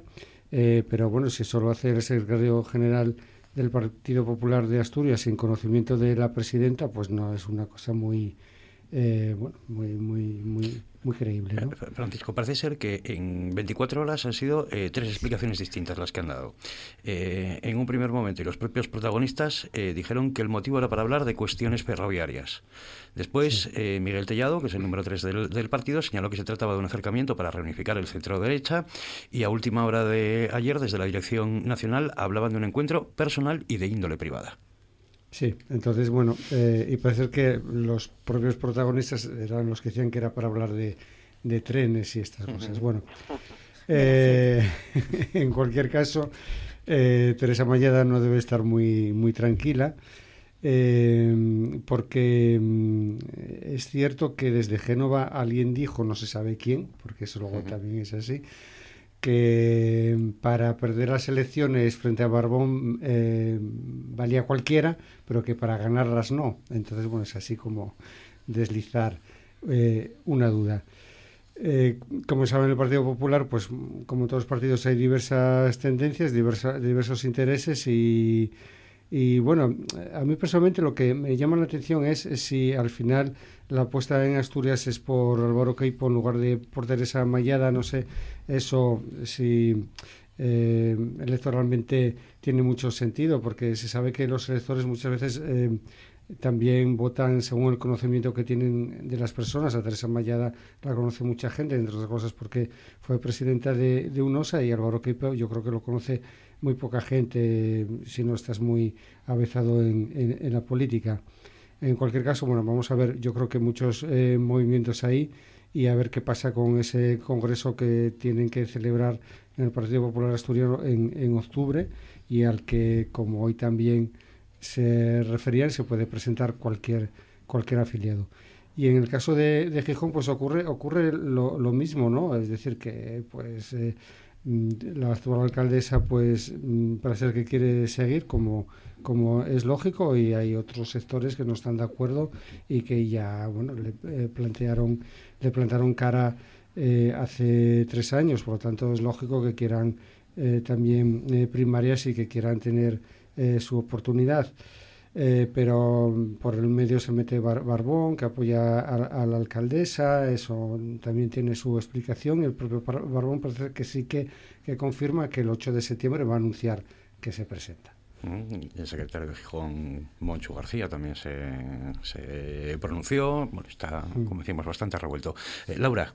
A ver, eh, en cualquier partido, cuando un debate interno es difícil y a veces agresivo entre los dirigentes suele ser, ¿eh? entre los dirigentes y demás, y se hace público, perjudica a ese partido. Pero, sin embargo, la gente perdona menos a la izquierda, por la razón que sea. Y tenemos un ejemplo muy claro. Se laminaron de manera cruel y rápida a Casado, pero sin, vamos, sin compasión, de manera rápida, se lo laminaron, se lo quitaron de en medio. Y sin embargo ahora el Partido Popular parece que la nueva figura de Feijó, que las encuestas les dan su vida. Pero a la izquierda no se les perdona. Y lo mismo lo que ocurre en Gijón. Porque yo creo que la población es más exigente con la izquierda que con la derecha. Lo mismo que ocurre en Gijón y que ocurrió en estos meses pasados con Podemos, es como un suicidio en vivo y en directo, por favor. No, no se puede hacer eso cuando hay elecciones municipales y autonómicas tan pronto y generales tan pronto también. La gente no perdona y sobre todo en situaciones tan difíciles que tenemos con la subida de los precios del consumo, de lo más básico, con el cambio climático del que hablábamos antes, con lo que está ocurriendo con los incendios, que son problemas tan graves que los propios partidos se entretengan en discutir de sus propias cuitas y eso es un suicidio. y yo tengo mucha experiencia en eso. ¿eh? Y creo que harían muy bien en suturar esas heridas, tratar de salir lo mejor posible. Porque a mí, me, hombre, es obvio, todo el mundo lo sabe, ¿no? A mí me preocupa más lo que ocurre en la izquierda que en la derecha.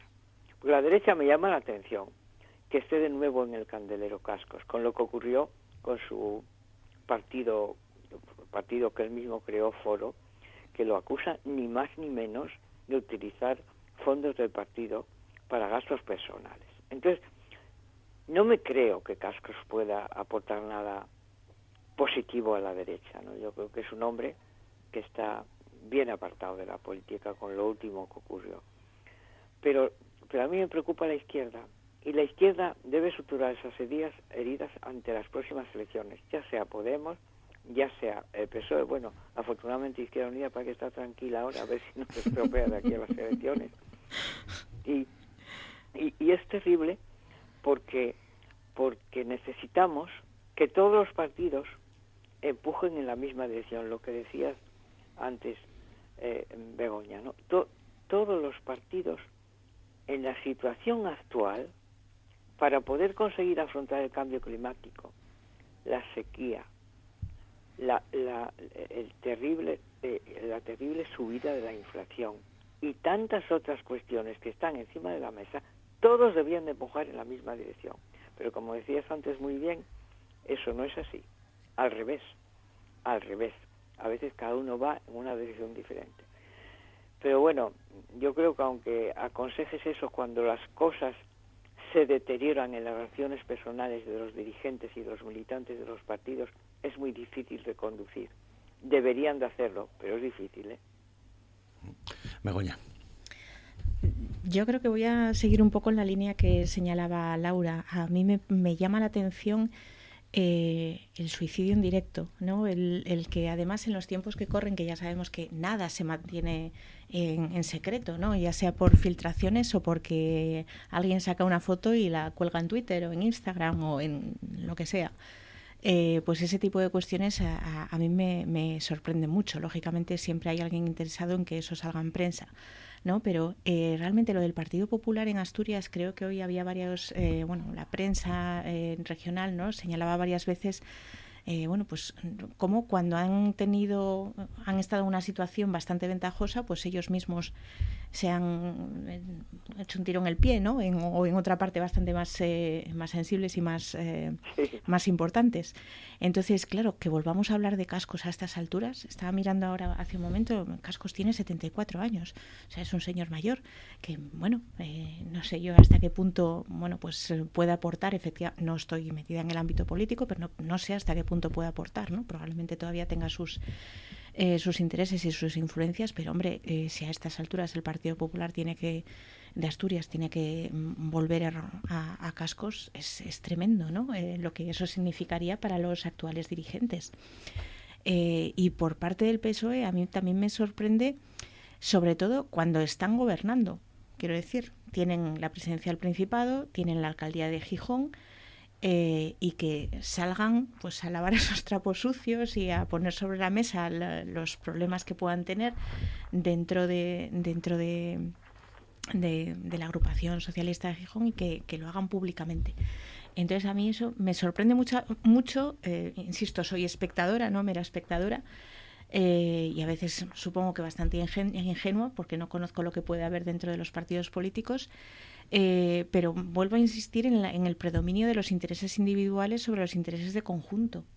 Eh, entonces, claro, eh, y voy a insistir en algo que señalaba Laura, así con casi prefiero no hacer la lista de todo lo que nos tenemos pendiente para septiembre, ¿no? Y seguir viviendo todavía en un poco de mundo de vacaciones, de fuera de rutina pero con todo lo que tenemos, la situación que tenemos encima durante los dos últimos años, lo que ha pasado durante los últimos meses y lo que tenemos pendiente eh, para septiembre en términos de inflación, eh, temas energéticos, eh, hay muchas cosas que decidir en, en los próximos meses y es importante que se decida, además, con los fondos europeos, etcétera, etcétera claro, a mí lo que me preocupa es que realmente los partidos políticos ya están en, esa, eh, en ese modo electoral. Eh, que deje en un segundo plano lo que son cuestiones relevantes, ¿no? Y que lo que tengamos sea pues a los presidentes haciendo ruedas de prensa, pues como señalaba eh, Francisco Javier al principio, con un espíritu más de, publicidad y promoción que de otro tipo de cuestiones, ¿no? O sea, ya no anunciamos la ley, anunciamos que vamos a presentar dentro de no sé cuántos días la ley. Y luego igual dentro de no sé cuántos días no se aprueba, no se aprueba pero el anuncio ya está hecho, con lo que ya digamos que el objetivo es conseguido, está conseguido porque he tenido la foto a pesar de que luego no tenga lo que planteaba en, en, esa, en esa promoción, ¿no? en ese, ese anuncio. Entonces a mí me preocupa que, llevamos ya bastantes años en esta dinámica de que siempre hay unas elecciones a la vuelta de la esquina, entonces primero son las regionales, luego ya somos en las nacionales, que no hay ningún partido que esté en una disposición de llegar a una mayoría absoluta. ¿no? Eh, eh, con facilidad. Eso ya se acabó, Exacto, eh, eso se acabó y que por lo tanto necesitamos que ese ámbito de coordinación al que se llega al principio y la que y la necesidad llega de llegar a acuerdos.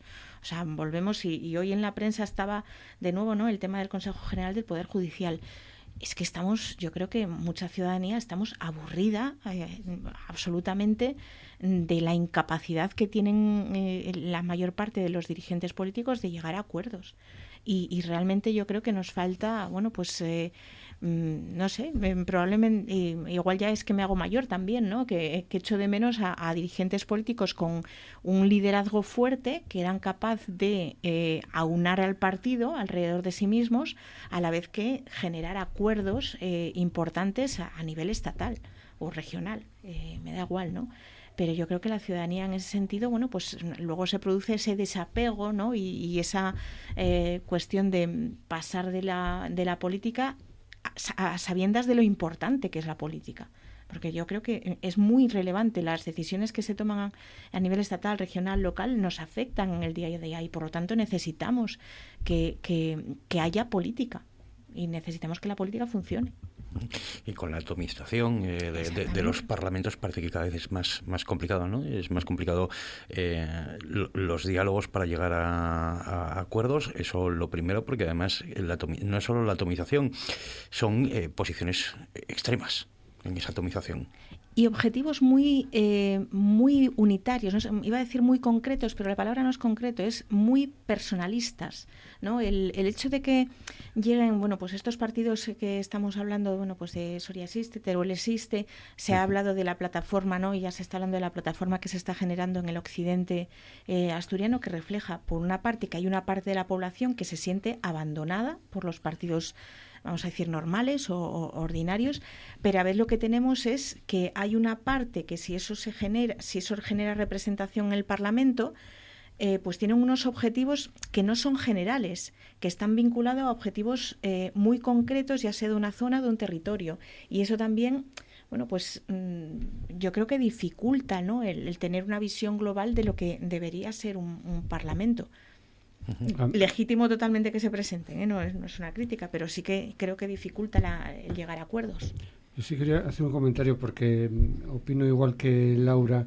Antes decía que mm, todos estos procesos luego pasan más factura a la izquierda que, a la derecha y, es cierto eh, porque se sabe que eh, muchas veces en la izquierda todos estos problemas a lo que llevan es a la abstención de, de, mucha gente de, eh, de, izquierda que ve que esto no es lo que quiere, que no... Y se queda en casa. Que, se, queda, que se queda en casa.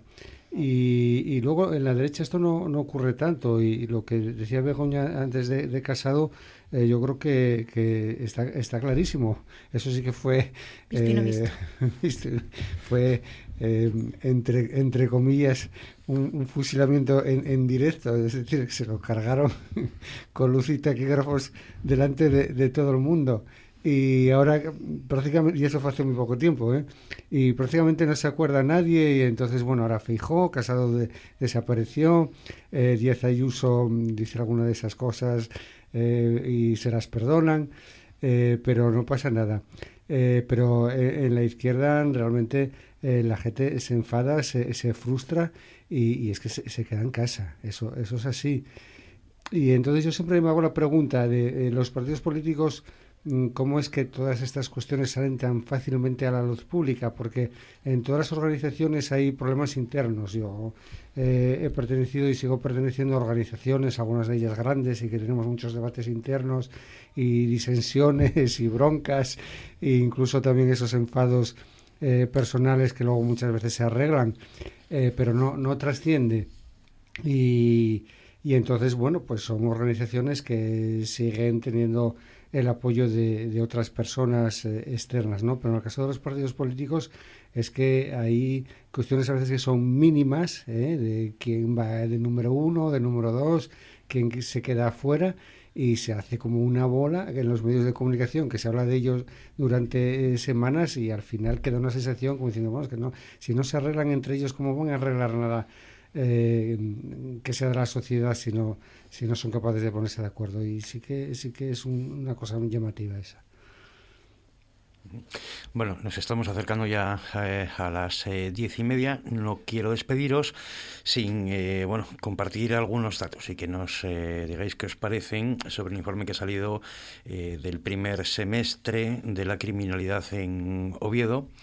Eh, una línea claramente ascendente. Evidentemente, los dos años de la pandemia la criminalidad había bajado, pero ya superan a los del eh, año 2019 y además eh, con algo que destaca, que es que los delitos sexuales están disparados.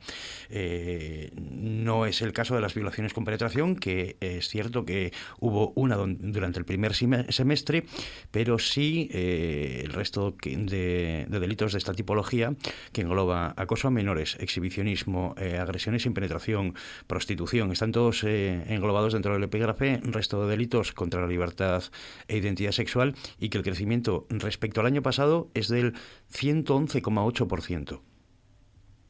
Sí, eso es terrible porque yo siempre pensé que Asturias y las estadísticas así lo decían, ¿no? Era un poco más tranquila en ese sentido que, que otras regiones y Oviedo en concreto, ¿no? Y me llama la atención, pero yo creo que es terrible porque, por ejemplo, esto de los pinchazos, que, inducen a una sumisión para poder abusar de las mujeres. ¿Cómo puede haber esa moda que pasa de Francia aquí, de Inglaterra aquí? ¿Cómo puede ser que, que, está fallando en esta sociedad? Yo creo que tiene que ver con la educación y con la educación sexual en su conjunto y tiene que ver también con ese abandono de valores determinados, de respeto por las personas, que yo creo que es, se están perdiendo algunos de esos valores, ¿no?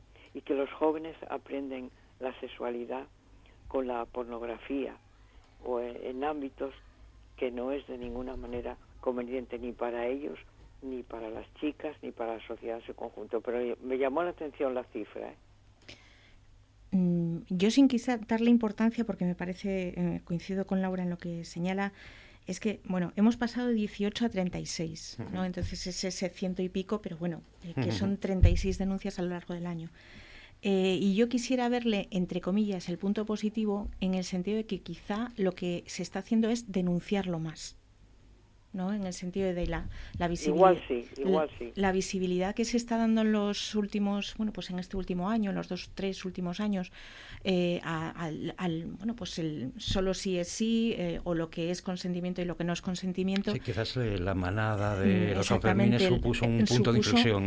Un punto de inflexión en el sentido de qué es una agresión sexual y qué no es una agresión sexual. y yo quiero pensar que eso también refleja no sé si un incremento de, pues probablemente también un incremento del número de agresiones, pero sí una mayor denuncia de este tipo de delitos, ¿no? Y eso yo eh, quisiera ponerlo como un punto, un punto positivo en el sentido de, mm, creo que la primera cuestión para luchar contra algo es visibilizarlo y decir eh, en, qué situación estamos, ¿no? O lo que decía eh, Laura del pinchazo, de otro tipo de cuestiones que, pues no es una broma, no es un chiste, no es un, no es gracioso un pinchazo pues, con este tipo de cuestiones, ¿no? O que comportamientos que hace unos años podían estar más o menos consentidos y que eran una agresión, pero parecía que había que pasar por aquello, pues que ahora se denuncien. Entonces, yo quisiera pensar que hay una parte que tiene que ver con eso. Sí, habría que analizar bien los datos porque probablemente mm, haya eh, más denuncias que hace años porque había hechos que no, que no se denunciaban. y hoy se hacía referencia, por ejemplo, eh, hace años delitos de exhibicionismo no se denunciaban. Eh, acoso a menores en, la calle no se denunciaba. Muchas cosas de estas eh, porque, bueno, parecía normal, como, que siempre había existido y que no tenía tanta importancia. Ahora yo creo que ya somos todas las personas ya conscientes de la importancia que tiene y que se debe denunciar y que se debe perseguir penalmente si, si es preciso. Y luego eh, los, los, datos globales, pues efectivamente el año 2021 no son comparables porque hay una situación excepcional y respecto al año 2019 en el conjunto eh, no aumenta tanto. Yo esto yo lo quiero decir porque desde hace unos meses eh, desde algunas instancias eh, se quiere hacer ver como que Oviedo es una, una ciudad insegura, que ha aumentado la delincuencia, que ahora no se puede andar por la calle, que hay que armar a la policía local con armas Taser y una serie de cosas que... Sí, además muy vinculado con los fines de semana, en la zona del Oviedo Antiguo. Entonces hay que decir, bueno, que hay zonas que son eh, conflictivas, donde a veces hay peleas y hay algunos casos eh, muy desgraciados, como el que ocurrió este año con el asesinato de esta niña en, en, en Bayoví, ¿no? que hablamos de ello aquí eh, varias veces, eh, pero, pero no estamos en el Bronx, o sea que Oviedo no, no, no hay por qué alarmarse ni por qué hacer todo esto. y lo digo porque es muy claro el, el, asunto este de, de las armas Taser, eh, que parece que estamos en, ya en Estados Unidos, eh, entonces están dando ya eh, las clases a los agentes de la policía local para que lleven las, las armas y las puedan utilizar y una serie de, cuestiones que yo creo que, que, bueno, que son un poco ya mm, para Oviedo de, de, un tamaño que no, no se compare con lo que es Oviedo. Yo ahí estoy muy de acuerdo porque además esta sensación de, de alarmar ¿no? a la población eh, yo cuando vienen eh, algún profesor o profesora de, otros países a, Oviedo y nos preguntan, sobre todo pues, más mujeres que hombres, ¿no? si Oviedo es una ciudad segura, yo diría, yo no tengo miedo en Oviedo a, andar sola a cualquier hora del día. O sea, y creo que ni, por ningún barrio. Igual soy una atrevida, pero me parece que a estas alturas, en Asturias en ¿eh? general, exactamente. O sea, creo que nadie tiene miedo a andar por la calle en, en, Oviedo, en Gijón, o me da igual en qué sitio, a ninguna hora del día. Y eso nos da una idea de la seguridad que tenemos. Yo, yo os voy a decir una cosa. Yo que soy un vecino del, del Oviedo antiguo, no tengo miedo, evidentemente, de andar por allí, pero es que voy más allá, excepto hechos muy, muy puntuales. Mm, no veo nada que no haya hecho yo de joven, por ejemplo. Porque cuando hemos salido todos eh, hasta altas horas de la madrugada, mm, hombre, todos hemos cometido excesos y todos hemos hecho alguna tontería alguna vez. Exactamente. Claro si, si realmente este tipo, si Oviedo fuera una ciudad eh, eh, peligrosa, estas noticias que hemos señalado no estarían en portada de la prensa. Exacto, sería, algo mucho más normal. Sería algo habitual, ¿no? Afortunadamente yo creo que nos sorprenden este tipo de situaciones porque no son habituales, no son habituales.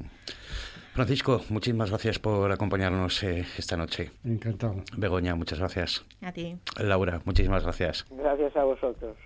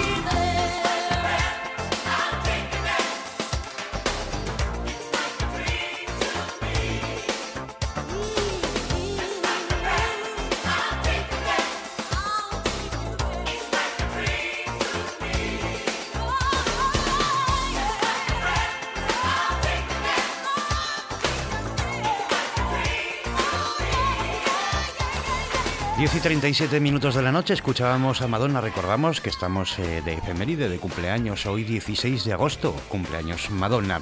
Pero ahora llega el momento de hablar de buenos hábitos.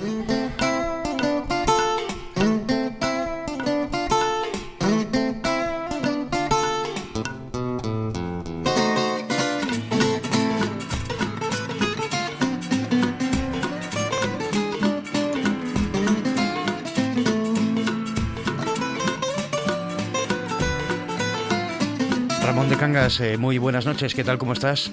¿Qué tal? Muy buenas noches. Eh, saludamos y recordamos como siempre a la audiencia. Ramón de Cangas es dietista y nutricionista y por supuesto vamos a hablar de buenos hábitos. Eh, hoy nos toca hablar, eh, Ramón, de los lácteos, algo que es básico, que todos tenemos en casa, que lo utilizamos en muchísimas recetas. también, bueno, pues los disfrutamos solos, sobre todo cuando somos pequeños, muchas veces un vaso de leche y, y para la cama, pero mm, pocas veces nos hemos preguntado, ¿los lácteos son buenos o son malos? Bueno, los lácteos además son un, grupo de alimentos muy, muy asturiano y muy típico de Asturias, pero hay que decir que son un grupo de alimentos interesante. O sea, no es que sea imprescindible, obviamente se puede vivir sin lácteos, pero eh, sí que son interesantes. Si nos gustan y podemos incluirlos en la alimentación, su inclusión dentro del patrón dietético diario tiene una serie de ventajas claras para la salud, sobre todo eh, más evidencia científica a favor de los lácteos fermentados, es decir, yogur, kéfir, también quesos en su versión, en el caso de yogur y kéfir, obviamente eh, no azucaradas, porque la inclusión habitual de lácteos fermentados en la dieta se ha relacionado con menos riesgo cardiovascular, con menos riesgo metabólico, como por ejemplo diabetes tipo 2, y la evidencia es fuerte. Es decir, hay una hay muchos estudios, metaanálisis y revisiones sistemáticas que así lo concluyen y, y, e incluso una reducción de los cinco componentes llamados síndrome metabólico. Además es curioso porque, aunque tradicionalmente siempre se han ofrecido o recomendado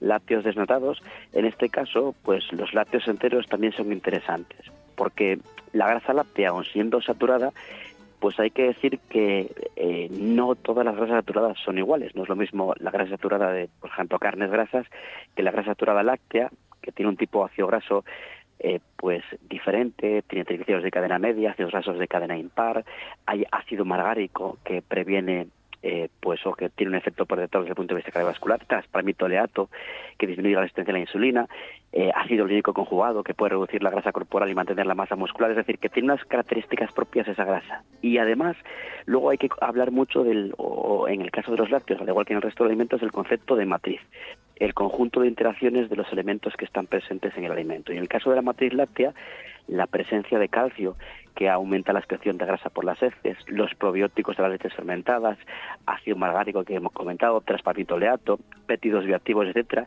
hacen que este efecto se, se module y por lo tanto la inclusión de productos lácteos en la dieta, aun en versión entera, se relaciona con un menor riesgo cardiovascular, metabólico, etcétera. O sea que sí, los lácteos son un grupo de alimentos interesantes, imprescindibles, no, pero sí interesantes. Eh, hablamos, cuando hablamos de los lácteos, de un, alimento único, ¿no? La leche ha sido, eh, bueno, pues sinónimo de nutrición, equilibrio, porque además está verdaderamente diseñada para nutrir. Claro, no, hay que olvidar que efectivamente, eh, pues todos los mamíferos en las primeras fases de su vida se alimentan de leche. Es verdad que a veces este argumento es utilizado por los contrarios al consumo de lácteos, diciendo que bueno que cuando ya somos adultos, como no estamos eh, evolutivamente eh, pues diseñados para seguir consumiendo lácteos, no debíamos consumirlos. Pero sería algo así como decir que eh, pues tampoco ningún animal consume paella porque no tiene la capacidad de hacerla. Es decir, que al final, la, salvo que haya alergia a las proteínas lácteas, eh, y alguna otra patología, pues la inclusión de lácteos es interesante, porque además incluso en los intolerantes a la lactosa, que hay un porcentaje de la población que tiene esa intolerancia, en el mercado existen lácteos sin lactosa. Pero aún así, incluso aunque no se consumiera lácteos sin lactosa, la mayor parte de los intolerantes a la lactosa pueden consumir eh, yogures, kefir, porque una parte importante de la lactosa fermentado ácido láctico y también porque eh, pues los probióticos ayudan a la digestión de esa lactosa. Por lo tanto, eh, sí que sí que son interesantes. Aparte, nutricionalmente son una fuerte interesante de proteínas de elevado biológico, de diferentes minerales. tradicionalmente se habla del calcio, bueno, hay otras fuentes de calcio, pero es verdad que en España más del 50% del calcio de la dieta procede de los lácteos. Se podría seguir o alcanzar las recomendaciones de calcio, eh, pero habría que consumir otros grupos de alimentos y la eliminación de los lácteos pues sí que puede eh, pues eh, provocar una disminución de la ingesta de ciertos tipos de nutrientes. Pero vuelvo a repetir, efectivamente, imprescindibles no son porque de hecho hay personas que no consumen lácteos y pueden eh, tener una correcta salud y un, buen desarrollo. Ahora, si nos gustan, si no tenemos problemas para su inclusión y no tenemos ninguna patología que justifique excluirlos, eh, su inclusión es interesante porque produce una serie de beneficios fisiológicos demostrados. Además, sobre los lácteos hay muchos mitos contrarios sobre lácteos y cáncer, etcétera, pero la evidencia, vuelvo a repetir, en los últimos 10 años, especialmente en los últimos 5, es muy fuerte. No hay eh, hay metaanálisis que concluyen que no se relaciona el consumo de lácteos por un incremento con un incremento de la mortalidad total eh, por causas generales o por causas específicas, incluyendo el cáncer. No se relaciona el consumo de lácteos con un mayor riesgo de patologías cardiovasculares, metabólicas, al revés. Parece que su inclusión pues se relaciona con una prevención. O sea que muchos de los mitos que podemos pues ver por ahí eh, están basados en la ausencia de evidencia científica. Y a veces lo que ocurre es que eh, pues se toman estudios sueltos. Yo siempre puedo encontrar en nutrición un estudio que, que pues que pueda justificar mi postura, aun siendo en postura muy alejada de, de, lo que llamamos la fuerza de evidencia científica. Pero hay que tener en cuenta que cuando se da una opinión en nutrición, como en ciencia o como en biociencia, hay que hablar de las pirámides de evidencia. Entonces, al final, pues no es lo mismo un estudio suelto que pues la presencia de revisiones sistemáticas, metaanálisis y sobre lácteos la evidencia es muy fuerte y la realidad es la que es. Eh, ya hemos hablado de mm, varias características, fundamentalmente dos, esa abundancia en calcio, también las proteínas de, calidad, eh, dos características principales, pero además existen eh, muchos otros aspectos positivos que los mayores beneficios los obtenemos en, las etapas más tempranas de la vida.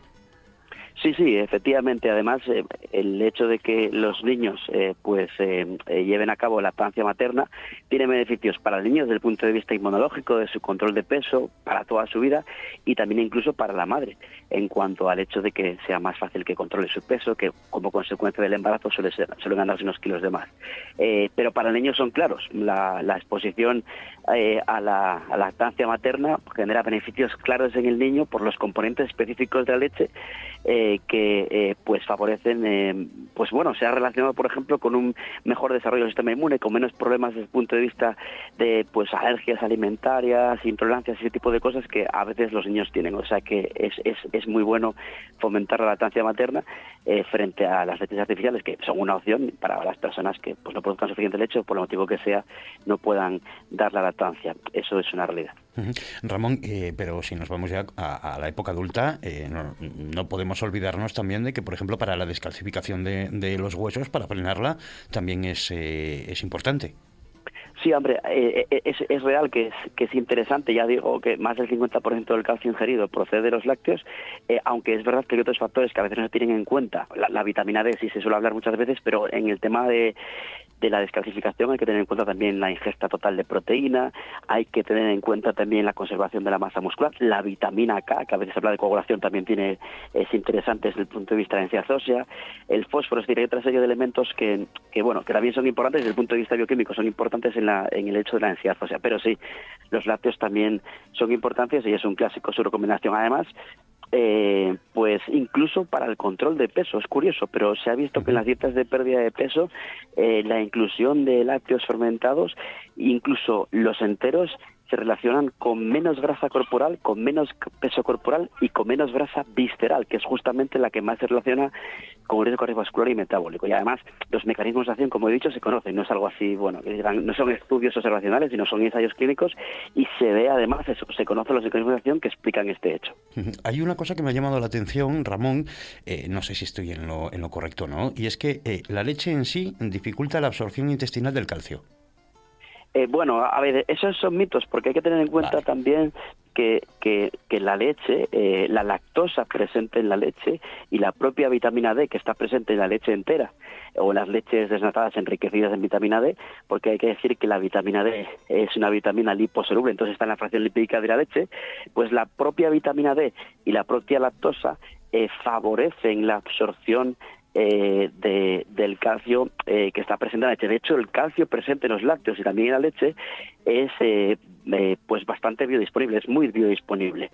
A veces sí se pueden ver en internet algunos comentarios sobre el hecho de que el consumo de lácteos puede y leche específicamente puede producir descalcificación, pero la verdad es que, aunque ya digo que muchas veces se ha centrado toda la importancia de los lácteos en el tema de la densidad ósea y otras cosas quizás que en mi opinión son más interesantes, como el tema cardiovascular, metabólico o otros temas relacionados con la composición corporal, pero también no se puede negar que desde el punto de vista de la densidad ósea, eh, pues o de conservación en los para alcanzar los picos en, en la, edad juvenil y luego en su conservación en la edad adulta, pues sí que los lácteos tienen cabida y son importantes. Pues al final es un calcio muy disponible y más del 50% de la población eh, o mejor dicho, más del 50% del calcio dietético en España procede del consumo de lácteos y eso es para la mayor parte de la población.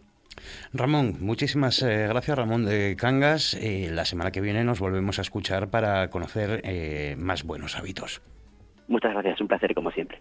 Well, it's one for the money, two for the show, three to get ready. Now go, cat, go, but don't you step on my blue suede shoe. Well, you can do anything but take over my blue suede shoe. Well, you can knock me down, step in my face, slander my name all over the place. Well, do anything that you want to do. But, uh, uh, honey, lay off of them shoes and don't you step on my blue suede shoe.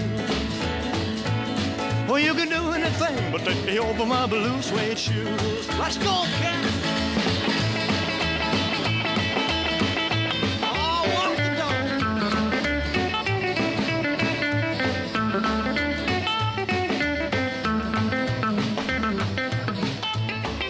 Once minutos para llegar a las 11 de la noche y rápidamente saludamos ya a David Baizán. Muy buenas noches, ¿qué tal David? Buenas noches, Gabriel. Muy buenas. Para una semana más eh, tener las recomendaciones de las series, eh, bueno, pues que te han llamado la atención y que seguro que a alguno de los oyentes les van a llamar la atención también. ¿Qué nos traes esta semana, David? A ver, mira, pues mi primera recomendación es una serie que subió a Amazon hace cuatro días, tan solo. Eh, ya hablé de ella hace algunas semanas con con Marcos sobre como futuro estreno. Eh, no la he visto entera aún, pero sí he visto lo suficiente para quedarme más tranquilo, porque eh, al menos por ahora, porque es una serie que, está basada en una película de los años 90 que se titula Ellas dan el golpe. Y es una comedia, como digo, de la década de los 90 que protagonizaban Tom Hanks, eh, Gina Davis y Madonna. Y era una comedia buenísima, yo, a mí siempre me gustó muchísimo que va sobre cómo se fundó una liga de béisbol femenino durante la Segunda Guerra Mundial. Los hombres estaban en el frente y a la gente había que entretenerla de alguna forma y dijeron, pues vamos a, fundar una liga de béisbol femenino. Pues si te parece, vamos a escuchar un poco de cómo suena esta serie. We're here for the tryouts. I don't think you understand. This is the All-American League. We're pretty All-American. Who was that? I'm a pitcher, and you need me. Everybody on the team has to have a job at the factory. They don't get to decide if this is real or not. We do. Let's go! David, ahí escuchamos un poco de ellas dan el golpe. Sí, a ver, como decía, estaba un poco, a ver, preocupado es una palabra fuerte, ¿no? No estaba preocupado de verdad, pero a ver, a veces eh, cuando se hacen adaptaciones, pues no hacen con cuidado o lo de ganar dinero pues hace que, no se respeten ciertas cosas de, los originales, por decirlo de algún modo. Y a ver, hay cambios, lógicamente, porque además es otro formato y está más desarrollado y demás, pero bueno, la esencia yo creo que está ahí, eh, sí me está dando la impresión de que están respetando bastante lo que había. Es una serie que tiene, que tiene bastante humor, eh, eh, tiene un, ese punto de denuncia de la mentalidad social de la época. Estamos en la década de los 40, era, muy machista. También hay, hay un personaje, una jugadora negra, que ya no te quiero decir, ser mujer y negra en los 40. los conflictos raciales. Claro, o sea, ya en aquella época no te quiero ni contar. También es una historia con su punto frívolo y demás, y eh, la estética es muy pin-up, mucho más que en la película. La película es más neutra. Aquí la estética es muy pin-up en casi todo lo que la rodea. Algo que a mí me gusta mucho, la verdad. A mí también, ahí coincidimos. Y también me gusta mucho eh, una cosa que estoy viendo en la serie, que es que huye un poco del estereotipo de mujer 10, de mujer perfecta, ¿vale? Eh, hay todo tipo de mujeres, o sea, son muchos equipos, son muchas jugadoras, pues lógicamente tiene que haber todo tipo de mujeres. E incluso las protagonistas, eh, pues, o rondan o pasan de los 40, ¿vale? Eh, que no es que sea mucha edad, pero son deportistas profesionales, se supone, quiero decir. O sea, podría podrían haberlo solucionado muy fácilmente poniendo chicas en falda de 20 años dando saltitos por ahí.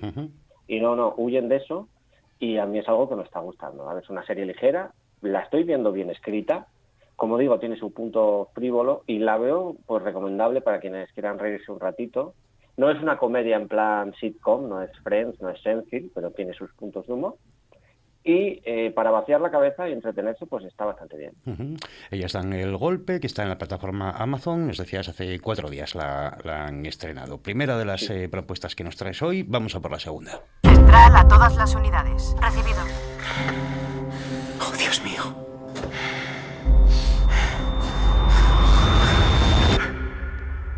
Padre Celestial, haz de nosotros un instrumento en tus manos para reparar todo lo quebrado.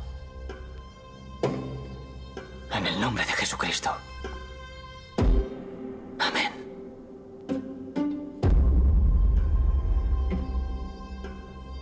Una mujer y su bebé de 15 meses han sido asesinadas en su casa. Pedimos la colaboración ciudadana. No somos una comunidad que suele cerrar sus puertas. Pero de momento nos parece prudente ser lo más cautelosos posible. Las pruebas apuntan a creencias y cosas sobre las que solo he oído rumores. Yo no husmeo en el pasado.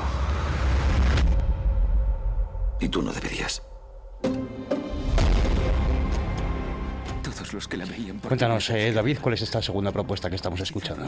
Pues a ver, como se pudo escuchar ya en el tráiler, es un cambio de tercio total y completo. Es Por Mandato del Cielo, es una serie que se subió a Disney Plus en, el mes de julio. La protagoniza Andrew Garfield, que la gente lo, conocerá por muchas películas como La Red Social o porque fue Spider-Man también. Y está basada en un bestseller de John Krakauer y se centra, como se ha podido oír, en el terrible asesinato de una mujer joven y su hija en un barrio mormón en el año 1984 el detalle que a mí ya me gusta, si está ambientada en los 80. Y tiene todo, es, todo un tono muy oscuro, muy, muy solemne y, hay una constante pregunta de fondo, aparte de tratar de averiguar quién es, quién lo ha, quién lo ha hecho, es el por qué, ¿vale? El por qué alguien haría algo tan terrible. Eh, eh, aquí se profundiza mucho más en, esa idea y, por tanto, si te metes en esos charcos, pues lo que vas a hacer es meterte en rincones mucho más oscuros pues de la naturaleza humana, lógicamente.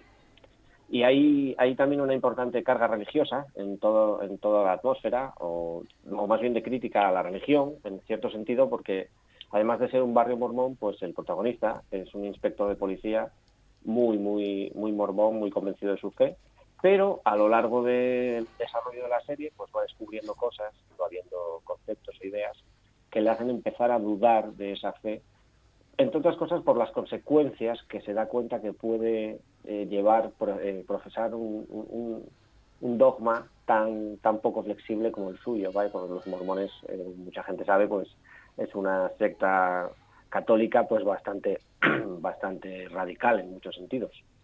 No la he visto entera pero lo que he visto tiene un buen guion la producción es muy buena los actores están muy muy muy bien y sí aviso de que a veces puede ser un poquito lenta y a, ver, a veces se hace un poco dura, así que mejor abstenerse si no se tiene el cuerpo para dramas intensos.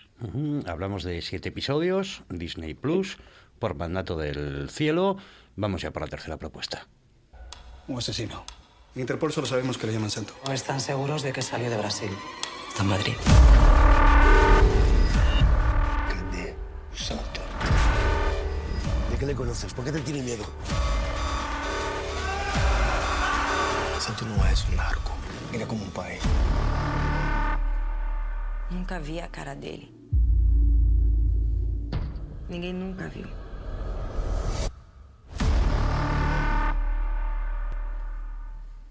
Bueno, esto a mí ya me genera tensión este tráiler. Sí, a ver, es, es, el futuro estreno. Es una serie española eh, que produce Netflix, bueno, española o hispano-brasileña, lo cierto es que lo desconozco. Es policíaca, de acción, y se rodó entre Brasil y España, por eso tengo esas dudas. Y cuenta la historia de Santo, que se supone que es el narcotraficante más buscado del mundo, pero como pasan estas historias, pues la policía no sabe ni cómo es su cara. Eh, la protagonizan Raúl Arevalo y Bruno Cagliaso, que en la ficción serían Millá y Cardona, son dos, dos policías y compañeros que no tienen mucho en común, ni en lo personal ni en los métodos de trabajo, pero a ver, si quieren cumplir su objetivo, pues no les queda otra que aprender a entenderse y ya no solo cumplir su objetivo, sino seguir vivos, porque yo no es que haya tenido mucha relación con el mundo del narcotráfico, sobre todo a estos niveles, pero yo creo que un poco peligroso debe ser. algo, tiene pinta, tiene pinta de que un poco peligroso debe ser. Va, Sí, bueno, yo creo que a mí me ven por la calle y ni me miran. es un eh, pues llegará el 16 de septiembre a Netflix. Y a ver, eh, no sé mucho sobre ella porque todavía no ha llegado y no tiene el cartel de otros títulos porque estas últimas semanas pues he ido anticipando que si Star Wars, que si Juego de Tronos, que si El Señor de los Anillos. Pero yo creo que cuando llegue, eh, como mínimo una oportunidad le voy a dar como mínimo. Hablamos de Santo, eh, este es el futuro estreno de Netflix, 16 de septiembre va a estar. Eh, los tres, em, las tres propuestas que nos traes hoy, ellas dan el golpe en Amazon, estrenan hace cuatro días, por mandato del cielo, en eh, Disney Plus, y esta última de Netflix, de Santo, que se estrenará el próximo 16 de septiembre. David, pues eh, bueno, iremos haciendo un repaso. La semana que viene comentaremos a ver, eh, lo, a ver lo que me da tiempo a ver. Yo creo que he traído, pues eso, un poco variada la opción esta semana. El que quiera una comedia así frívola y ligera y el que quiera el dramón, pues oye. Ahí tenemos, tenemos para todos los gustos. Pues sí, yo creo, yo creo que sí. Y la de Santo, pues a ver qué tal, qué tal es. A ver, lo que pasa muchas veces con Netflix es, bueno, parece que critico mucho a Netflix, no tengo nada en contra de Netflix tampoco, pero, o sea, es que son capaces de lo mejor y de lo peor. David, eh, nos escuchamos la semana que viene con eh, nuevas propuestas eh, fuera de serie. Muchas gracias. A ti, Gabriel, buenas noches.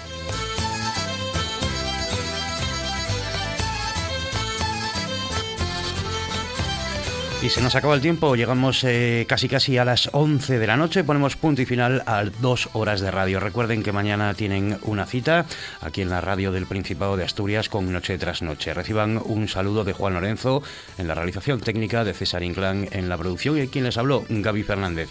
Se quedan con la programación de la radio del Principado de Asturias, la RPA.